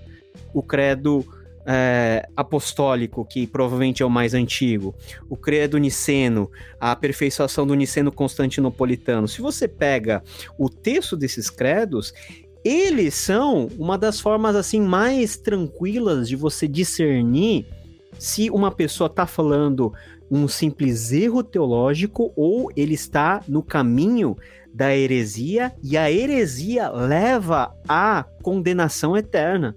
Então, eu não, eu não gosto de pessoas que chamam qualquer um de herege. Exato. Porque no momento que você chama alguém de herege, você está condenando essa pessoa ao fogo do inferno e você não é lá juiz para fazer esse tipo de uh, julgamento, a não ser que, por evidências cabais, por algo verbalizado, escrito, dito, claramente a pessoa destoe e negue fundamentos, uh, assim, caros para o cristianismo. Por exemplo, qual que é a coisa do Vitor Azevedo falar que Deus não está no controle de todas as coisas por causa da pandemia? É negar a onipotência de Deus. É dizer que Deus não é o Deus Pai onipotente, criador dos céus e da terra. Aí quando você volta no credo nicênico ou no apostólico, crê em Deus Pai Todo-Poderoso. Ou seja, a primeira frase, cara. É. Assim, você nem. Você, assim, ó, na boa, na primeira frase. Você, você, você, não, você não precisa conhecer o credo inteiro da primeira frase. E, e, e Vitor, olha só que coisa. A maioria das heresias nós pegamos nas primeiras cláusulas do credo. A cláusula de Deus é sempre a mais curta porque é a mais definitiva e a mais, vamos dizer assim, fácil de se uh, enunciar, porque é, é claro.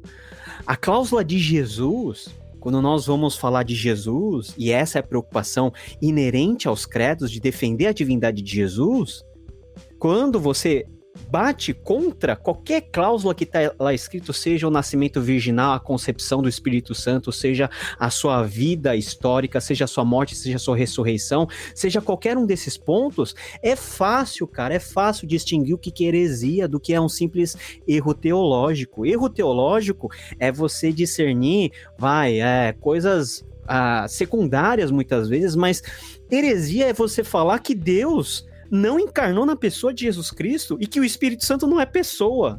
O que está implícito na declaração do Vitor Azevedo em relação à figura e aos atributos de Deus Pai. Por isso que a gente pode declarar com toda tranquilidade que o que ele falou é uma heresia. Exatamente. Ou, ou quando a gente tem afirmações a respeito da salvação que diminuem ou reduzem o papel da cruz, ou quando Sim. a gente ou, ou- quando a gente pega e é, eventualmente tira a ressurreição da jogada. Relativiza. Exatamente. Então, assim, é, quan- biblicamente falando, quando a gente fala de heresia em termos de teologia bíblica, né? Então, a partir diretamente do próprio texto, a gente tem basicamente duas coisas acontecendo no primeiro século que os autores bíblicos se preocupam muito. A primeira são os judaizantes, né? Então, você tem ali, vai pegar as cartas de Paulo, principalmente as mais antigas, né? Existe essa preocupação com, com os judaizantes, e ali você tem uma primeira noção de heresia mesmo, porque Paulo chega a chamar de anátema, quem exige que as marcas étnicas judaicas tenham papel na definição de quem faz parte do corpo de Cristo e quem não faz. Não é que você não possa ser circuncidado, não é que você não possa ou deva guardar um dia da semana, não é que você ah, não possa manter a sua alimentação kosher, né? A sua alimentação ah, ah, específica dentro das regras dietéticas do Pentateuco. É que você não possa fazer isso, mas a partir do momento que você transforma esses três elementos em elementos de entrada no povo de Deus, em outras palavras, elementos de salvação, né? aí você está incorrendo numa heresia que está lá descrita logo no, no, no começo é, da organização do cânon do Novo Testamento. Né? Porque se a gente está falando do início da redação do Novo Testamento, a gente está falando muito provavelmente de 1 Tessalonicenses ou de Gálatas, e, e Gálatas é onde está tudo isso, né? Então, logo no comecinho da redação do Novo Testamento, a gente tem essa, essa ocupação com essas questões. Posteriormente, nos trechos finais de redação do Novo Testamento, perceba que eu não estou usando aqui a ordem que aparece nos seus livros da Bíblia, eu estou usando a ordem cronológica no qual esses livros foram escritos. Então, as cartas paulinas acontecem antes dos evangelhos, entre as cartas paulinas, as primeiras aí, provavelmente 1 Tess ou Gálatas, né? Muito bem. É, quando você caminha para os documentos que foram redigidos mais próximos é, do fim do primeiro século, você tem uma outra preocupação que é o surgimento de algo parecido com o gnosticismo ou o próprio gnosticismo, que vai implicar nessas heresias cristológicas mais tarde a respeito de Deus, de, de Jesus ser Deus mesmo ou não ser. É, ou dele ser inteiramente homem, como isso é possível? Será que ele não era só um fantasma? Então tem um, tem um monte dessas aí, né? que diferem um pouco das heresias modernas a respeito de Jesus, mas no frigir dos ovos, quando você lê os credos que estão baseados nessas percepções do Novo Testamento, você facilmente encontra elementos no credo para dizer: ah, mas isso aqui que o fulano de tal, no caso a gente está falando do Vitor Azevedo, isso poderia ser outro.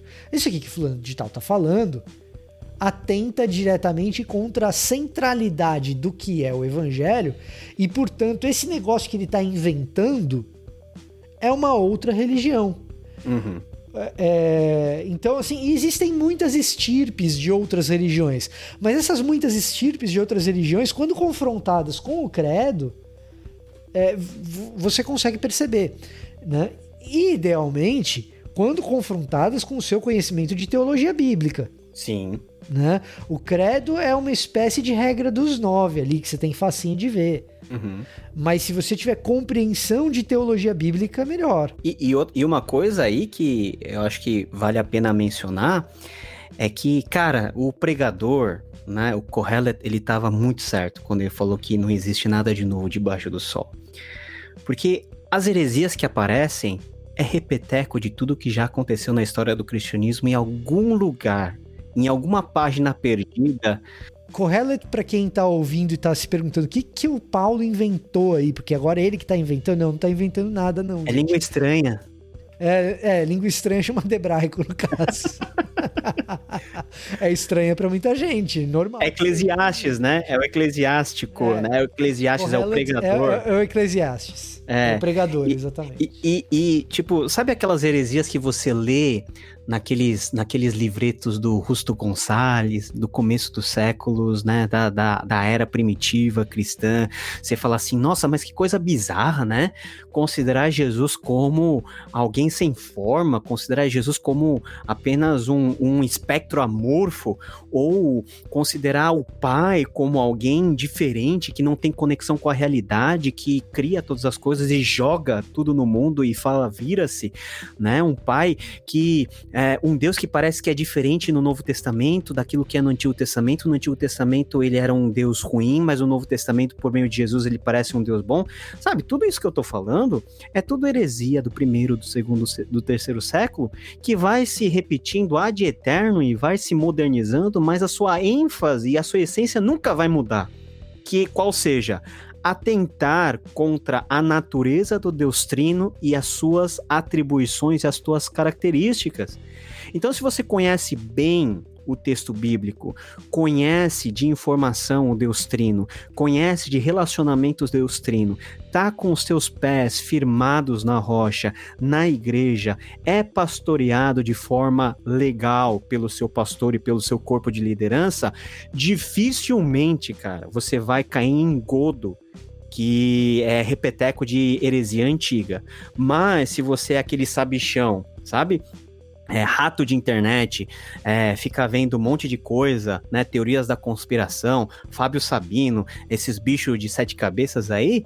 Aí qualquer coisa de novidade que vai vir vai te derrubar porque você não é cuidado, não tem conhecimento e não sabe que heresia é repeteco de sempre. O diabo, nesse sentido, ele, ele, ele peca por falta de criatividade em criar algo novo. Ele muda nas formas. Mas se você for ver, cara, heresia é sempre a mesma coisa, atentando sempre para os mesmos princípios. Então vale a pena a gente ficar atento. E na internet, né, tem muito lixo. Eu me arrisco a dizer, não sei qual é a opinião do Vitor, tem mais coisa que nos prejudica na internet do que coisa que realmente nos ajuda. Mas não tem dúvida.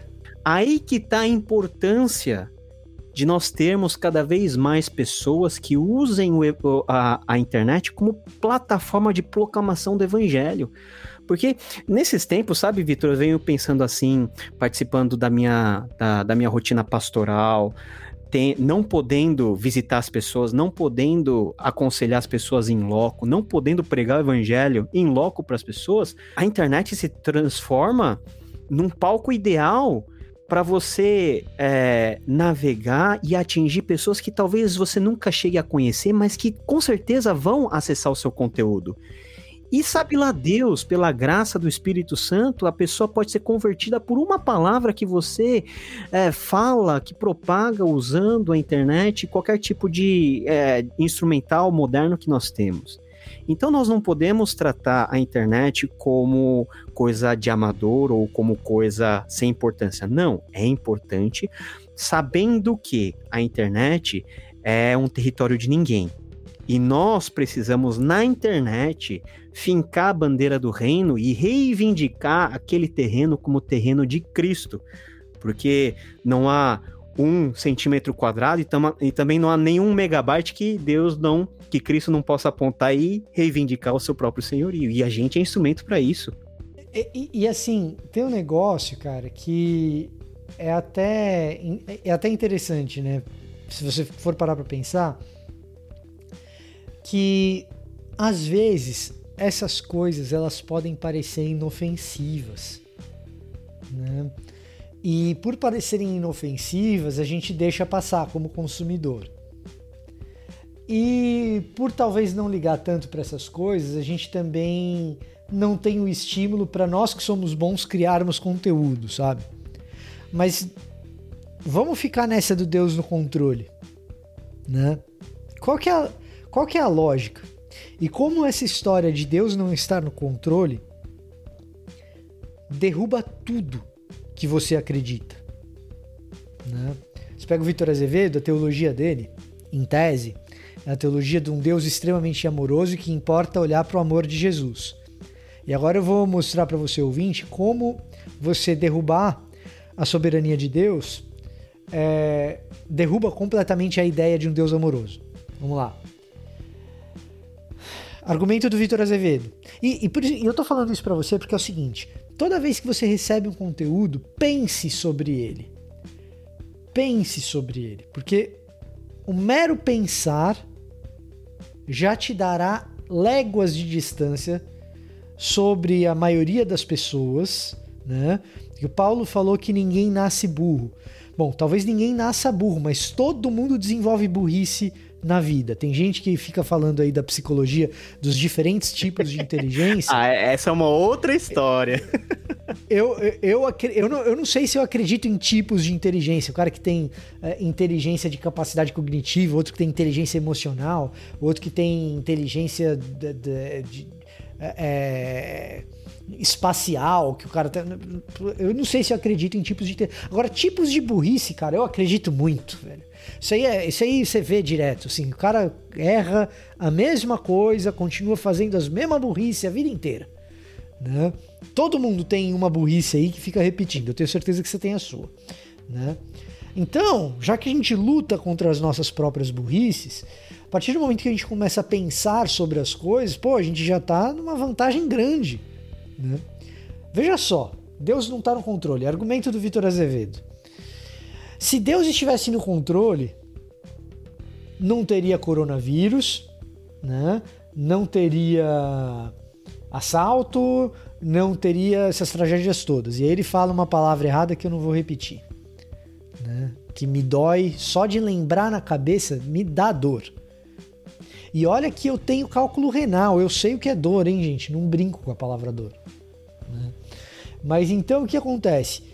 Quando o Vitor Azevedo ele diz que temos tantas tragédias no mundo e, portanto, Deus não, não pode estar no controle, isso implica em dizer que quando há tragédias, Deus não está controlando aquele evento. Certo? Se isso implica em dizer que Deus não está controlando aquele evento, pensa em algumas tragédias que aconteceram no mundo e você dirá: Deus não tem nada a ver com isso. É muito gostoso dizer isso, que você está aliviando a barra de Deus, né? E você está falando, não, meu Deus é bom, ele não tem nada a ver com genocídios, ele não tem nada a ver uh, com tsunamis, ele não tem nada a ver com. Enfim, ele não está no controle dessas coisas. Muito bem. É, é reconfortante você fazer isso. Só que, só que, isso implica em dizer que ele não tem nada a ver com nenhuma das tragédias. Que dirá com a maior tragédia da história. E aí você faz um exercício de pensar aí, né? Então, uma coisa implica na outra, já pensei um pouquinho, vamos pensar um pouco mais. Qual seria a maior tragédia da história? Será que Deus não está em nenhuma tragédia, então? Qual seria a maior tragédia de todas? Ora, a maior tragédia de todas para quem é cristão é a crucificação. E se Deus não está no controle da crucificação, portanto, não foi ele que planejou, nem mesmo ele que permitiu que aquilo acontecesse, ele não tem nada a ver com isso. E se Deus não tem nada a ver com a crucificação, portanto ele não tem nada a ver com o evangelho, e portanto ele também não tem nada a ver com Jesus. Você acabou de desmontar o cristianismo inteiro. E, e, e Vitor, você veja que essa forma de pensar nos remete a um marcionismo moderno. Sem dúvida. Porque o marcionismo é, ela evoca justamente essa diferenciação entre Cristo como sendo o Deus bonzinho e Deus, o Deus Pai, como demiurgo responsável por todo o mal, porque ele por si é cruel. Então Deus, ao permitir que as coisas ah, erradas ou os desastres acontecessem, ele não faz por descuido, ele faz porque ele é cruel mesmo. A ideia de demiurgo, se você está viajando na, na, maionese aí quando, quando Paulo cita o demiurgo, a ideia de demiurgo é que dentro de uma perspectiva helenística, grega, do mundo, o mundo material ele é sempre corrompido e o mundo espiritual é sempre é, é sublime. É coisa boa é sempre coisa boa e o mundo material é sempre ruim, é intrinsecamente ruim. Então, Deus, sendo espiritual e perfeito, ele não poderia ter contato com o mundo material. Então, quem tem contato com o mundo material não é Deus, mas sim uma das suas criaturas que é o demiurgo. E portanto, o demiurgo seria aquele que é responsável pelas coisas cruéis do Antigo Testamento, né? E Deus mesmo, o Pai elevado no Novo Testamento, é o Deus de verdade. Mas o Deus do Antigo Testamento não é Deus, é outra pessoa. E a conclusão, a maneira como o Márcio chega a essa conclusão é a seguinte: o texto tem que ser interpretado literalmente.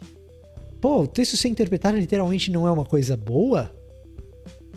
Dependendo de como você interpreta literalmente, não. Né? Tem muita coisa na Bíblia que tem sentido figurado. Se você interpretar na Bíblia o que foi escrito para ter sentido figurado, literalmente, você vai se estrepar. Uhum. Né? E o Márcio, é, ele tinha essa coisa de que a Bíblia tinha que ser interpretada literalmente. E aí ele vai interpretar literalmente um, um verso que até talvez possa ser interpretado literalmente, mas as conclusões que ele chega são maravilhosas no mau sentido, né? Intelectualmente são deliciosas, assim, você fala, não é possível que esse cara tá falando um negócio desse, né? Mas são péssimas do ponto de vista das implicações práticas e verdadeiras aqui na Terra, né?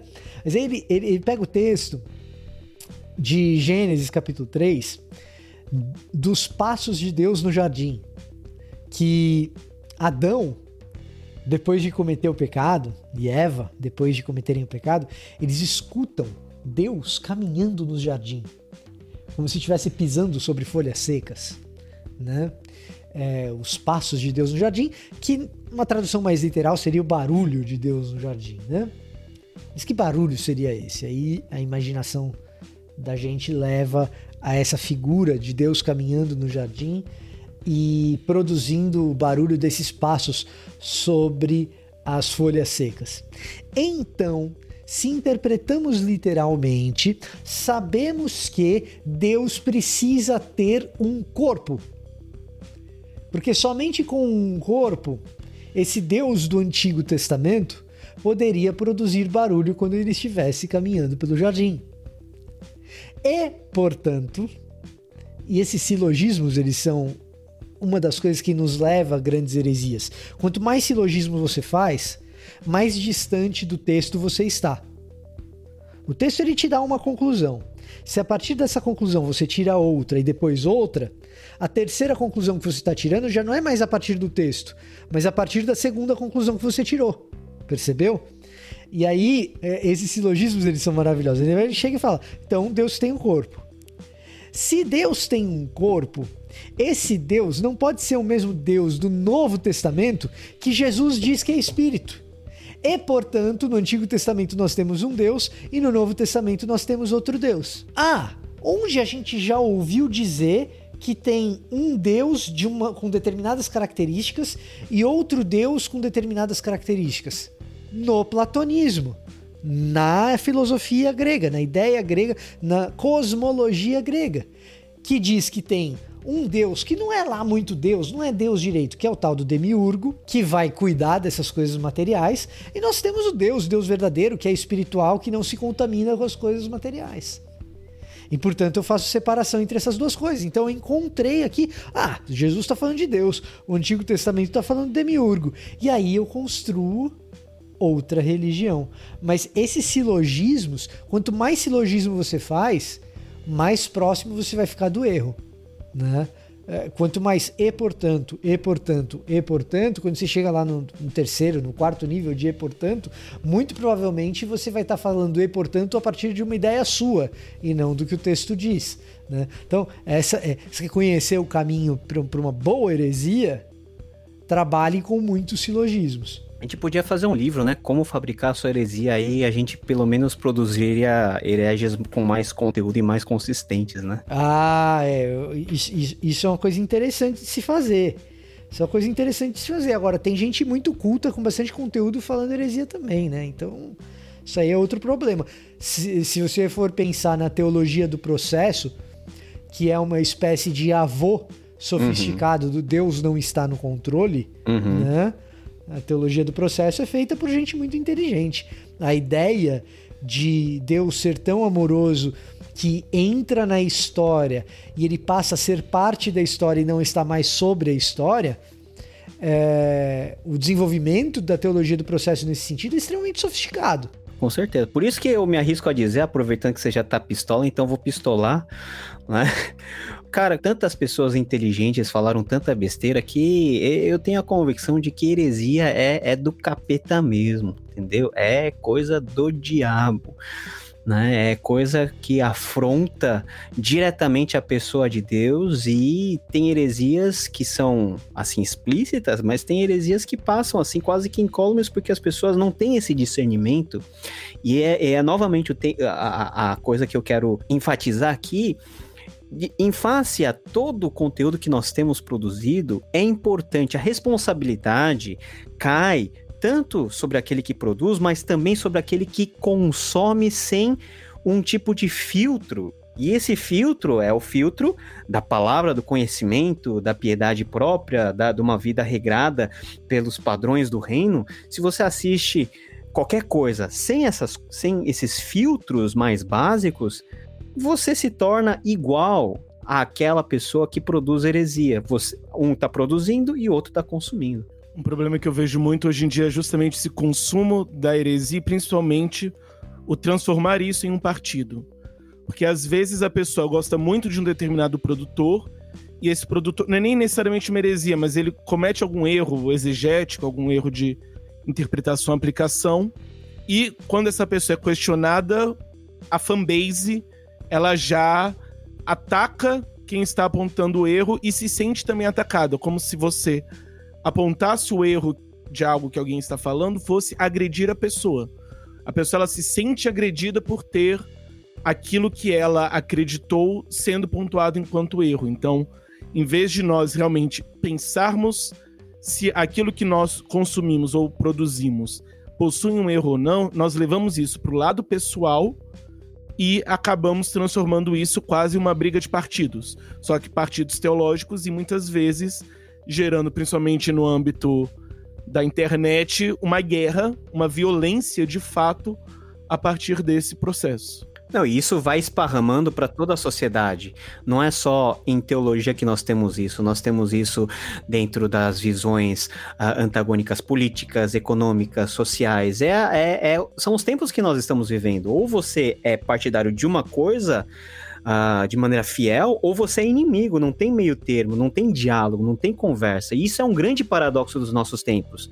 Produzimos muito conteúdo, mas para pessoas cada vez mais polarizadas que se recusam muitas vezes a serem generosas para com o próximo e ouvir o que o próximo tem a dizer em pé de igualdade. Você já se coloca num patamar superior, excluindo em limine tudo que a, a pessoa que pretensamente está num campo adversário tem a dizer. É isso, e, e como produtores de conteúdo, a gente tem que tomar muito cuidado com o tipo de sentimento que a gente gera nas pessoas que consomem esse conteúdo, ou nas pessoas que se aproximam da gente para se relacionar com a gente online também.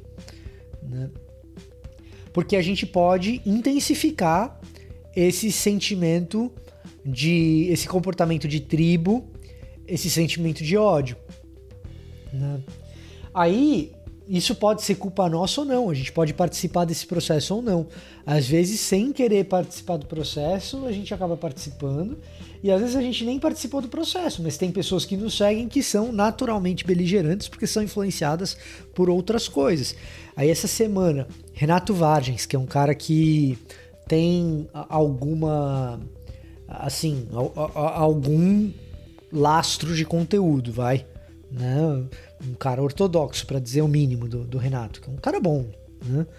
O Renato foi lá e, e fez uma postagem elogiando uma pregação do Dave Leonardo, dizendo: Olha só, assisti essa pregação do Dave Leonardo e ele acertou, uma pregação boa. Ele acertou nesse ponto, nesse ponto, nesse ponto, nesse ponto, nesse ponto. Elencou ali é, sei lá, algumas coisas que o Dave falou, né? É, que estavam dentro de uma compreensão teológica correta e até mesmo para quem rotula o Dave Leonardo como um cara herege, né? Surpreendente. ou para quem rotula o David Leonardo como um pregador água com açúcar, surpreendente que ele estava falando ali de pecado, arrependimento, o peso do pecado e darmos o devido valor para isso e tal. E, e, essa era a pregação que o Renato estava elogiando do Dave. Teve uma comoção no mundo reforchato, vamos dizer assim, os, os reformados mais chatinhos, de ir rechaçar o Renato Vargens porque não se pode elogiar o Dave Leonardo, nem quando ele acerta. Eu não tô zoando. Quer dizer, a gente critica porque o cara tá falando errado. E quando o cara fala alguma coisa certa, a gente já olha com um olhar muito cético para a pessoa que falou alguma coisa certa e cai matando sobre a pessoa que tá elogiando, sendo que ela merece o elogio pelas coisas certas que ela fala. Então você veja que mundo louco nós estamos habitando. Nós somos eternamente insatisfeitos com tudo que acontece, não tem jeito isso. Não, a, a, gente criou herege de estimação. Então se o cara resolveu estudar, ouvir gente boa, para mudar o jeito que ele prega, para resolver questões que ele identificou que tinha que resolver, e em certa medida é o caso do Dave, tá? É, em certa medida é o caso do Dave, resolveu ouvir mais gente, resolveu a, a, alinhar o jeito que ele prega tal. É, é, um processo, é uma caminhada. Não vou dizer que amanhã ele pode de repente cometer um erro de novo, tudo bem, paciência. Mas é um cara que se dedicou para fazer isso. Ele, ele tá se transformando. Qual que é a reação de, dessa turminha? Não, não, não. Você não pode vir para cá, não. Você tem que permanecer herege porque você é o meu herege de estimação. Sendo que herege, herege mesmo, ele nunca foi, né? Mas assim, você é o meu herege de estimação, então você tem que continuar falando errado. Se você começar a falar uma coisa certa, eu vou continuar te xingando, porque você tem que continuar falando errado, porque... Mas, ô Vitor, ô Vitor, deixa, eu te, deixa eu te perguntar algo bem sincero para você, tá? Você acha que o pessoal, os reforchados, estão se sentindo um pouquinho ameaçados com o David Leonardo? Acho. Acho. Acho porque, é, é, de certa forma, os. Qual, qual que é o lance do, do, do, um, de um reforchato, vai? Né? Tem muito reformado bacana. É, é, eu, eu não me considero um reformado bacana. Eu sou um reformado, aí você decide se eu sou um chato ou não. Mas assim, é, tem, tem muito reformado bom. Mas o que acontece é que os reformados uh, amealharam um público de decepcionados. Especialmente decepcionados com os movimentos neopentecostais. Uhum. Né? Então, nos últimos 10, 15 anos, dentro da internet, acho que só o Carlos Bolsonaro foi mais eficiente do que os reformados em construir um fenômeno de hashtags é, é, é, quase que a partir do nada. Né? Tudo bem, os reformados tinham conteúdo melhor para produzir essa, esse fenômeno, entendeu?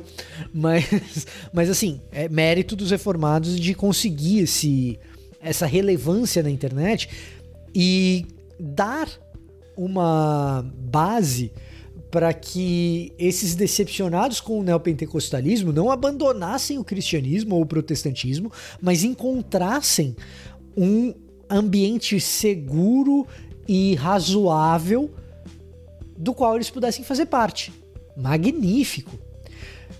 Só que uh, produziu um público que é excessivamente raivoso. Né? E excessivamente apologético, no sentido de produzir uma apologia que seja, ou uma apologética que seja, anti-neopentecostal. Até aí, o neopentecostalismo tem muita coisa que precisa de fato ser criticada. Tá certo. Só que o surgimento de Jesuscope, nem todos esses que eu vou citar eu gosto, mas todos esses são crentes e piedosos, pelo menos até onde eu tenho acesso, tá? Então vamos lá. O, surgimento de gente como Jesuscope, Rodolfo Abrantes, Luciano Subirá, Pastor Lucinho e o David Leonardo colocaram um freio nesse êxodo. E aí, bola de neve, né? Então, ah, você que é neopenteco... você que é frustrado com o neopentecostalismo, você não precisa ir lá com os puritanos, com os reformados. Tem uma opção aqui mais parecida com o que você vivia lá no neopentecostalismo. mas que, mas que é mais racional, que pensa um pouco mais, etc, etc. Né? E aí você tem um representante midiático do tamanho de um Dave Leonardo, assustou os caras lá. Por um lado, eu não tenho dúvida que sim. Né? Por outro lado, você tem outros representantes que são é, intelectualmente mais sofisticados, que também provocam ciumeira e, e desconforto, como o Davi Lago. Agora, vai lá bater no Davi Lago pra ver se é fácil, vai. vai lá arrumar argumento. Vai, vai, vai lá arrumar argumento e, e, e, estudar e tal, pra ir bater no Davi Lago pra ver se é fácil. Aí os caras não, não brigam, entendeu? Então, é.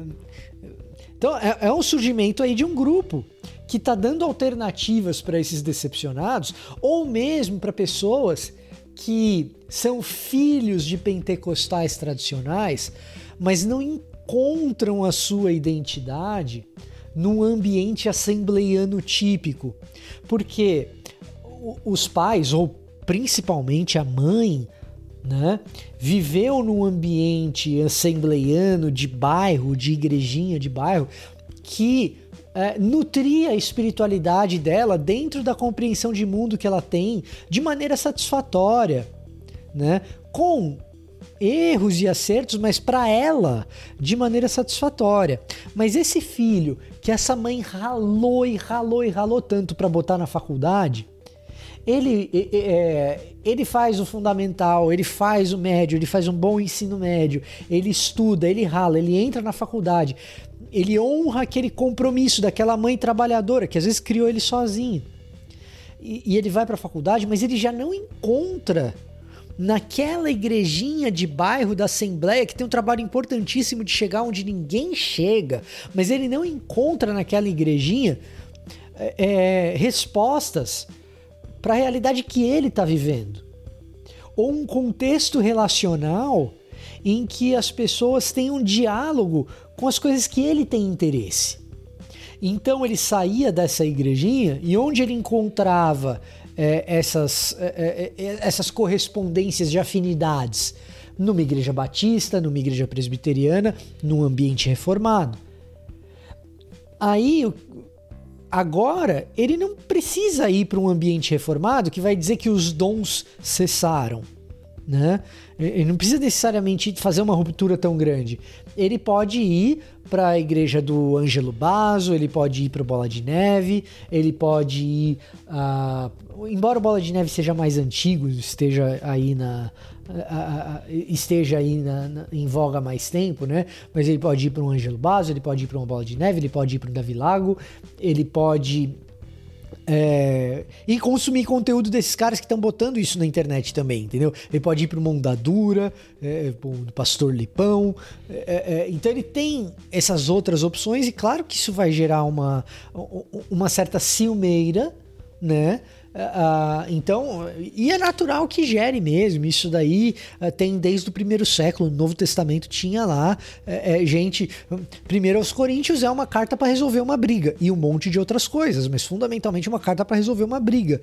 P porque não era nem Paulo e Apolo que estavam brigando, mas os que se diziam de Paulo e os que se diziam de Apolo. E outros mesmos que não eram nem de Paulo nem de Apolo. Eu sou é de Jesus. Quer dizer, é, o cara usa o nome de Jesus para brigar. É, não tem nada de então- novo debaixo do sol. Não, tem nada novo não, tem nada novo não. É, é o Correlet agindo, é, assim, acertando mais uma vez.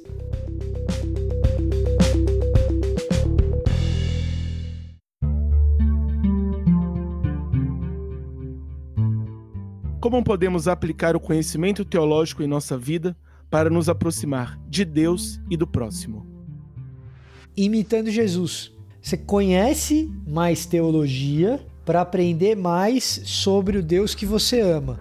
Então, você ora para aprender a Bíblia e aprende a Bíblia para orar. Você ora para aprender teologia. E ao aprender teologia, você conhece mais aquele que você ama. Se você ama, você vai querer conhecer mais a pessoa que você ama. Então você se aprofunda no conhecimento teológico, você se aprofunda na Bíblia. E ao fazer isso, você se relaciona mais profundamente. E ao se relacionar mais profundamente, como você conhece melhor aquele a quem você ama, você conhece melhor a Deus, você conhece melhor a Jesus, você tem melhores parâmetros para imitá-los. Então, você tem que imitar Jesus, você tem que imitar a Deus. É, é, é isso que você tem que fazer. Nada muito diferente disso. É fácil? Não, não é fácil, mas é isso. E eu vou complementar aquilo que o Vitor está falando.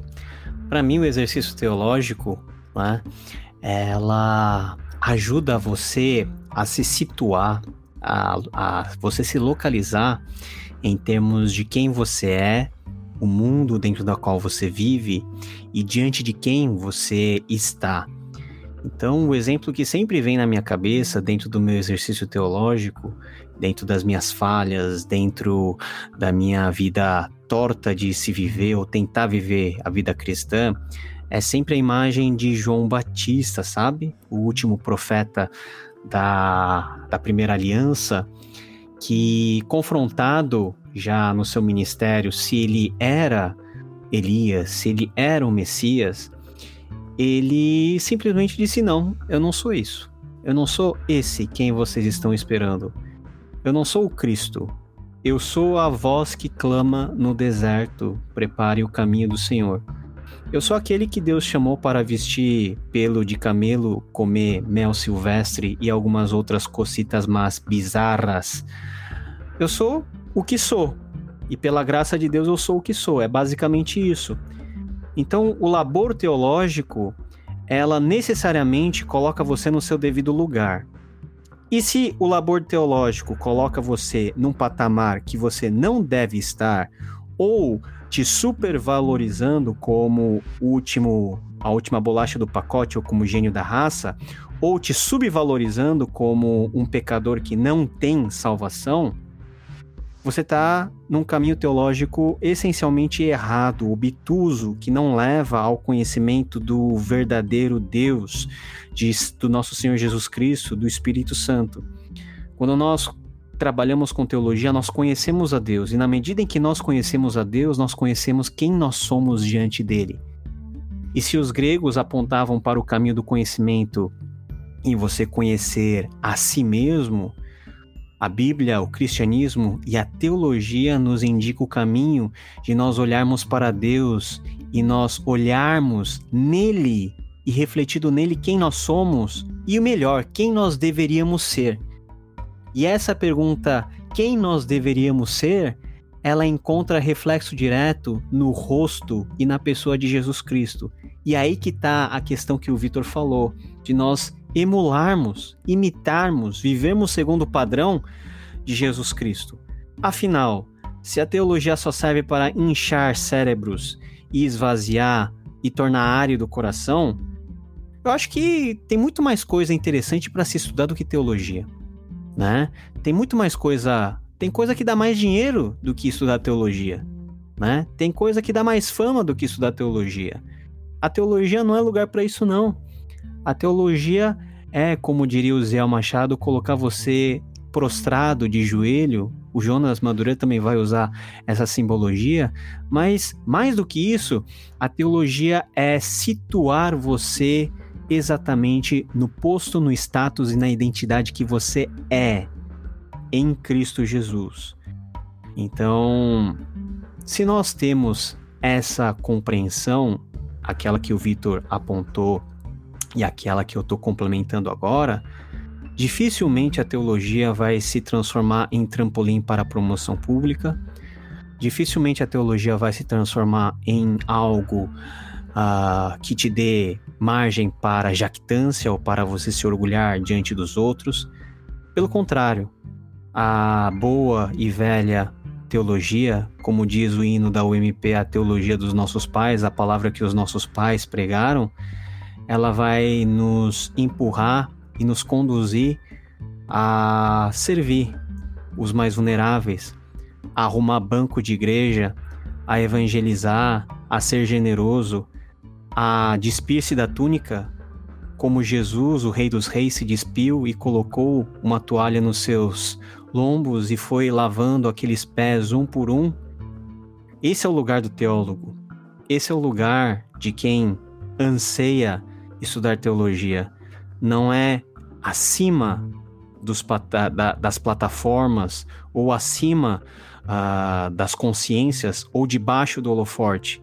É lá embaixo, servindo debaixo, uh, sendo apoio para a igreja, sendo força motriz para esforços missionários, sendo um grande incentivador de, de, do promo, da promoção de valores cristãos dentro da sociedade. E não somente ser crente de gabinete ou teólogo de corte, porque isso é fácil, mas o difícil é se submeter àquilo que João Batista fez, aquilo que o próprio Jesus fez, aquilo que Paulo, Pedro e todos os apóstolos fizeram. Que esse sim, e eles sim, viveram a verdadeira teologia que hoje nós, pessoas do século 21, temos que olhar para trás e dar uma segurada e tentar imitar o caminho que eles andaram. Em certa medida, eu diria que faz com que você entenda qual é o seu lugar e você entenda também qual é o lugar do outro, qual o papel que Deus quer que você tenha nessa relação. Então, vai muito naquilo que vocês falaram bastante no início, sobre eu estar nesse processo, não só para eu ser igual a Cristo, mas também para que eu possa fazer o outro imagem de Cristo. Então, eu não vou pensar tudo isso apenas para o meu deleite intelectual ou apenas para a minha relação com Deus. Então, ainda que eu pense que isso tudo vai trazer, vai fazer com que eu me assemelhe mais a Cristo, mas eu não vou ter esse assemelhar-me a Cristo apenas como único objetivo, mas eu vou pensar no outro e em fazer o outro. Então, não vou mais estudar e adquirir esse conhecimento simplesmente para mim, mas também para poder cuidar do outro, para poder edificar o outro, principalmente porque se eu realmente adquirir um conhecimento bíblico, isso vai me transformar, eu irei amar como Deus quer que eu ame. E ao fazer isso, ao reconhecer o seu próprio lugar nessa história e, a, e ao dar a Cristo o devido lugar nessa história, quando a gente faz discípulos, quando a gente se torna parecido com Cristo e faz e ajuda ou participa, melhor dizendo, não é ajudar, mas participa uh, como um privilégio do processo de pessoas que se tornam parecidas com Cristo no discipulado, nós trazemos Cristo para o lugar. Né? Você falou da palavra lugar aí, Vitor, é uma palavra proibida na minha frente né? Porque aí eu desembesto a falar em teologia do lugar, e aí a gente precisa de mais duas horas de podcast aqui, entendeu? Então não vou fazer isso hoje. Depois você me chama, eu falo sobre teologia do lugar com você.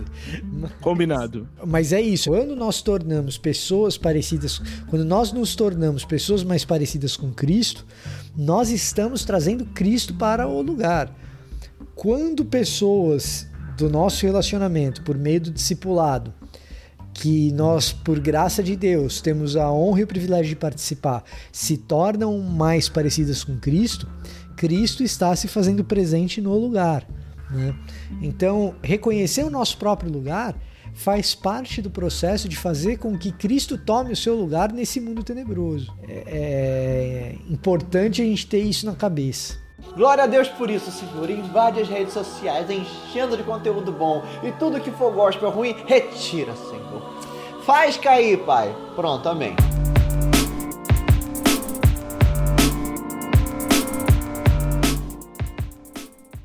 Como o conhecimento teológico influencia no nosso culto a Deus? E como essa democratização dialoga com os cultos à distância. Eu não sei o, perfil de ouvintes que nós temos, mas dentro da nossa tradição, quando eu falo nossa, é pelo menos a minha e do Vitor, como presbiterianos, nós temos aquilo que nós temos como princípio regulador do culto, né? Tão famigerado, mal falado, mas que nos aponta pelo menos para um princípio que é básico que nós adoramos a Deus na medida em que Ele próprio quer ser adorado, ou seja, nós adoramos a Deus segundo os seus parâmetros e a sua vontade, assim como era no Antigo Testamento, também é no Novo Testamento. Então, a minha liturgia, ela nasce da convicção de quem é Deus e do conhecimento que eu acumulo da palavra de Deus, daquilo que Cristo fez na cruz e da presença perene do Espírito no meio da igreja. Isso que vai dar forma, isso que vai dar, na verdade, essência e conteúdo às formas que foram desenvolvidas pela tradição cristã, que já remota a dois mil anos. Então, eu não sou uma pessoa que tem medo da tradição. Eu sou uma pessoa que aprecia a tradição, mas considero que a tradição ela tem que ser preenchida pela unção do Espírito, pelo conteúdo básico e principal, que é a revelação que Deus deu para nós de forma clara e evidente por meio da Sua palavra e na pessoa de Jesus Cristo. Variações de formas nós temos, por isso que nós temos várias tradições, né, vários perfis de igreja. Não há uma maneira certa de você praticar a liturgia, e eu estou falando liturgia no contexto mais de culto público, mas a liturgia de adoração ela perpassa toda a nossa vida e cada um desenvolve uma maneira peculiar, uh, contanto que seja bíblica, de se relacionar com o seu Deus. E isso pressupõe que, uh, novamente voltando ao que eu afirmei no começo, a liturgia sadia é aquela que é recheada e permeada pela palavra de Deus e pelo entendimento que nós temos acerca dele, porque é ao Deus Trino que nós nos remetemos e é ao Deus Trino que nós adoramos. Na vida comunitária, isso se desenvolve de multiformes uh, maneiras, dependendo do contexto em que você está, dependendo de tipos uh, de pessoas que formam a sua igreja, se for uma igreja mais jovem, se for uma igreja mais elitizada, se for uma igreja mais humilde em termos de aquisição, né, em termos de condição social. Mas o âmago da questão é que Deus é glorificado na medida em que a sua igreja ela é obediente à sua palavra e isso pressupõe também que a sua liturgia também reflita esse tipo de coisa. Agora, uh, dentro das nossas contingências, do, das contingências do nosso tempo, aonde nós vemos que o ideal não pode ser alcançado, e quando eu falo em ideal, por exemplo, nós estamos falando num culto presencial público né, local em que os crentes se reúnem. Inicialmente se reuniram em casas, mas hoje se reúnem em templos para que, em nome de Jesus e por causa do nome de Jesus, eles possam adorar ao Deus Trino. A gente tem um grande ponto aí que nós não vamos ter uma resposta, pelo menos para mim, não há uma resposta clara para hoje, porque nós estamos aí na crista da onda e estamos vivendo o tempo histórico e cada tempo histórico precisa passar para que haja um tipo de reflexão mais bem pensada. Mas o que eu posso pensar e eu venho pensando dentro da minha comunidade é que esse momento que nós estamos vivendo não pode ser considerado como um momento de regra, mas como um momento de exceção.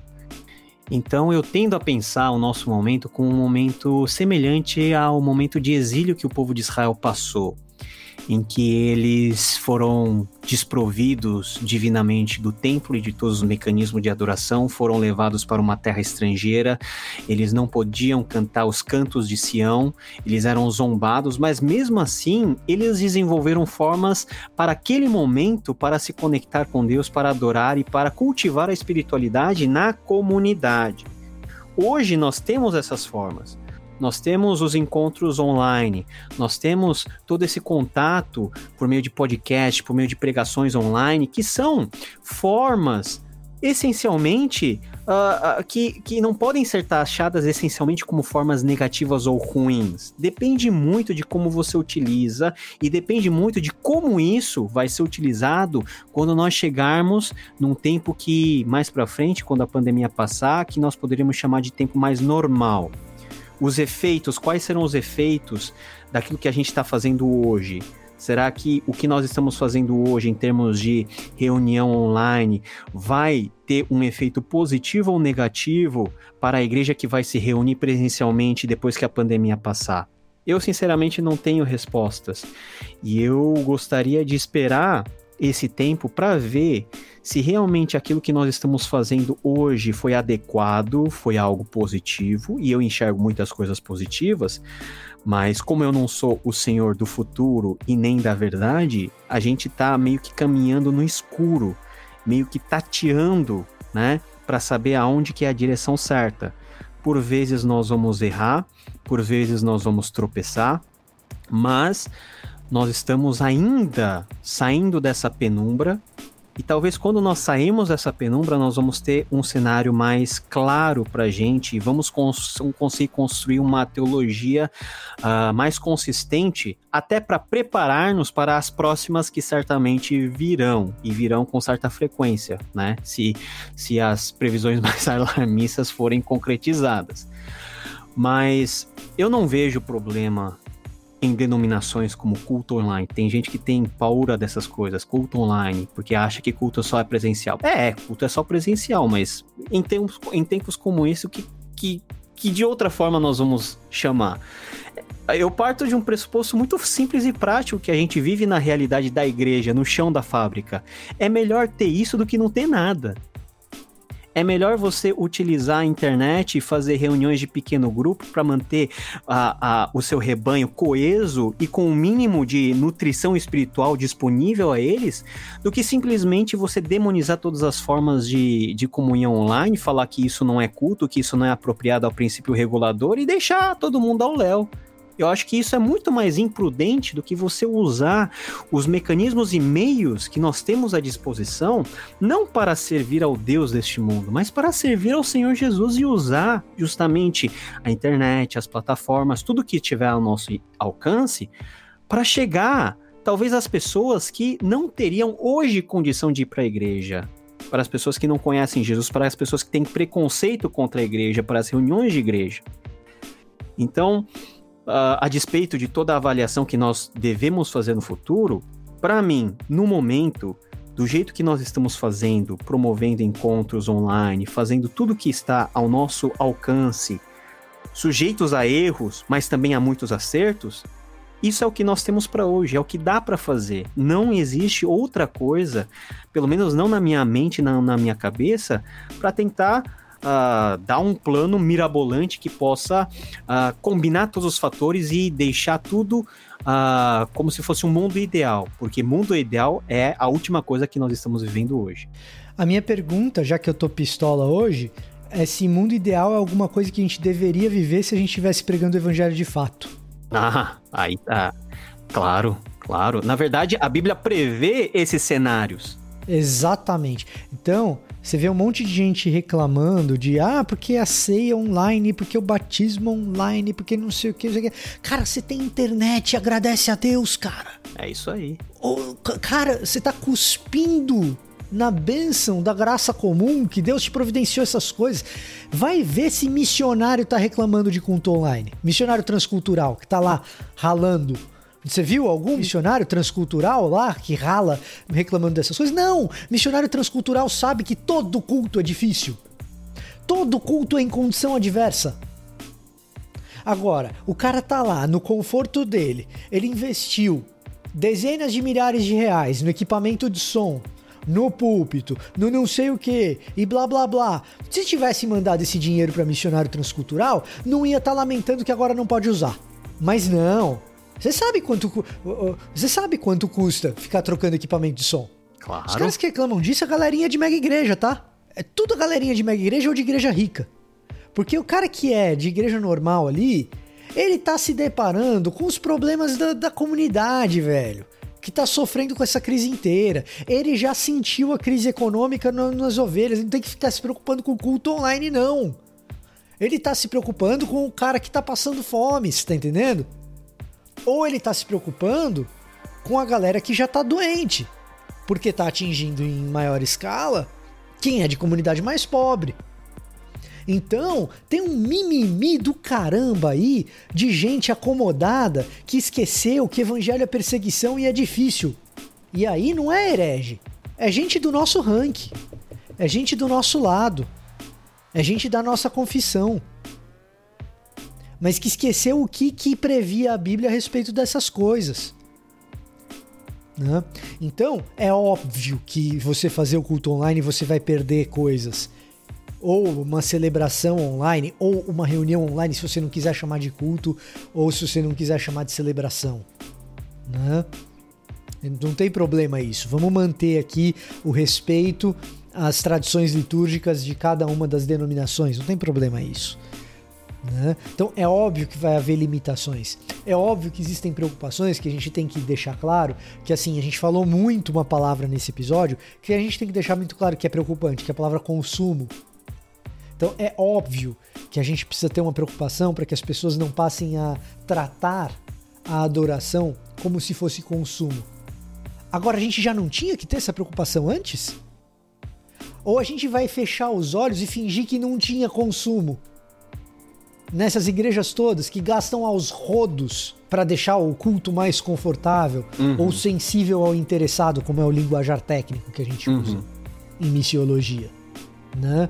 Então, eu acho que tem uma dose enorme de conforto aí, tem uma dose enorme de hipocrisia aí, tem uma dose enorme de falta de conexão com o mundo missionário, de falta de conexão com a evangelização de povos não engajados e não alcançados, de falta de conexão com a realidade da igreja em tempos de perseguição e de entender que igreja se faz igreja em condição adversa. E outra coisa, Vitor, né? Isso daí que se levanta como mimimi é típico, é típico de teólogo de gabinete. Porque não conhece a igreja porque não sabe como é o comportamento das pessoas que precisam de um pastor do lado. Não é todo mundo que tem independência teológica, não. Não é todo mundo que vi se vira nos 30, lê artigos teológicos e, e, recebe a graça do Espírito Santo com isso, não. Na verdade, são muito poucas pessoas que têm a, a, um certo grau de maturidade para encarar os desafios do cristianismo relativamente bem a maioria tá toda ela inundada em problemas, em contingências diárias, problemas familiares, problemas financeiros. E se nesse tempo, onde pessoas estão perdendo emprego, aonde pessoas tão, não sabem mais o que estão fazendo, aonde tudo aponta para um cenário de caos e de desgraça, se a igreja não estiver presente, mesmo que seja por meio da internet, que raio de missão da igreja nós estamos promovendo? Só missões em tempos de paz? Só missões em tempos de bonança? Só discussões frívolas? Né? Discussões de genealogia de anjo que não leva a lugar nenhum. De preferência com a ajudinha do Estado, né? Da, da, mão generosa do Estado ainda. Isso a gente nem discute, porque se a gente começar a discutir, vai ser mais seis horas de podcast aqui mas você compreenda que as pessoas, e, e esse é o meu, é, é, é o meu maior medo, sabe, de, da, da, daquilo que nós chamamos de estudo teológico. A teologia tem uma magia por trás dela, né? E leia-se magia no sentido que eu quero falar, de fazer com que você tire os olhos da realidade e fique somente no reino das ideias.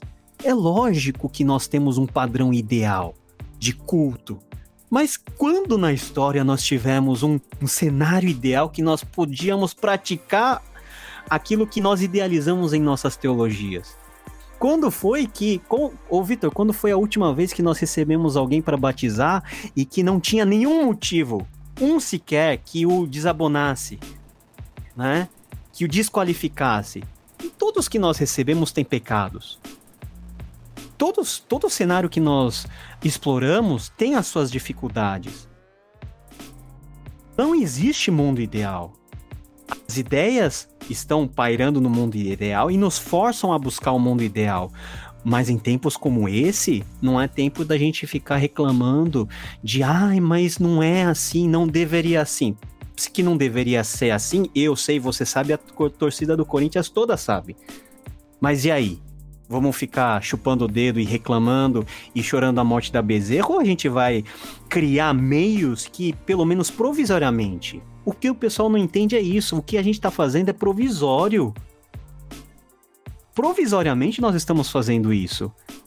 Isso daqui eu espero que não vire o padrão dogmático para o futuro.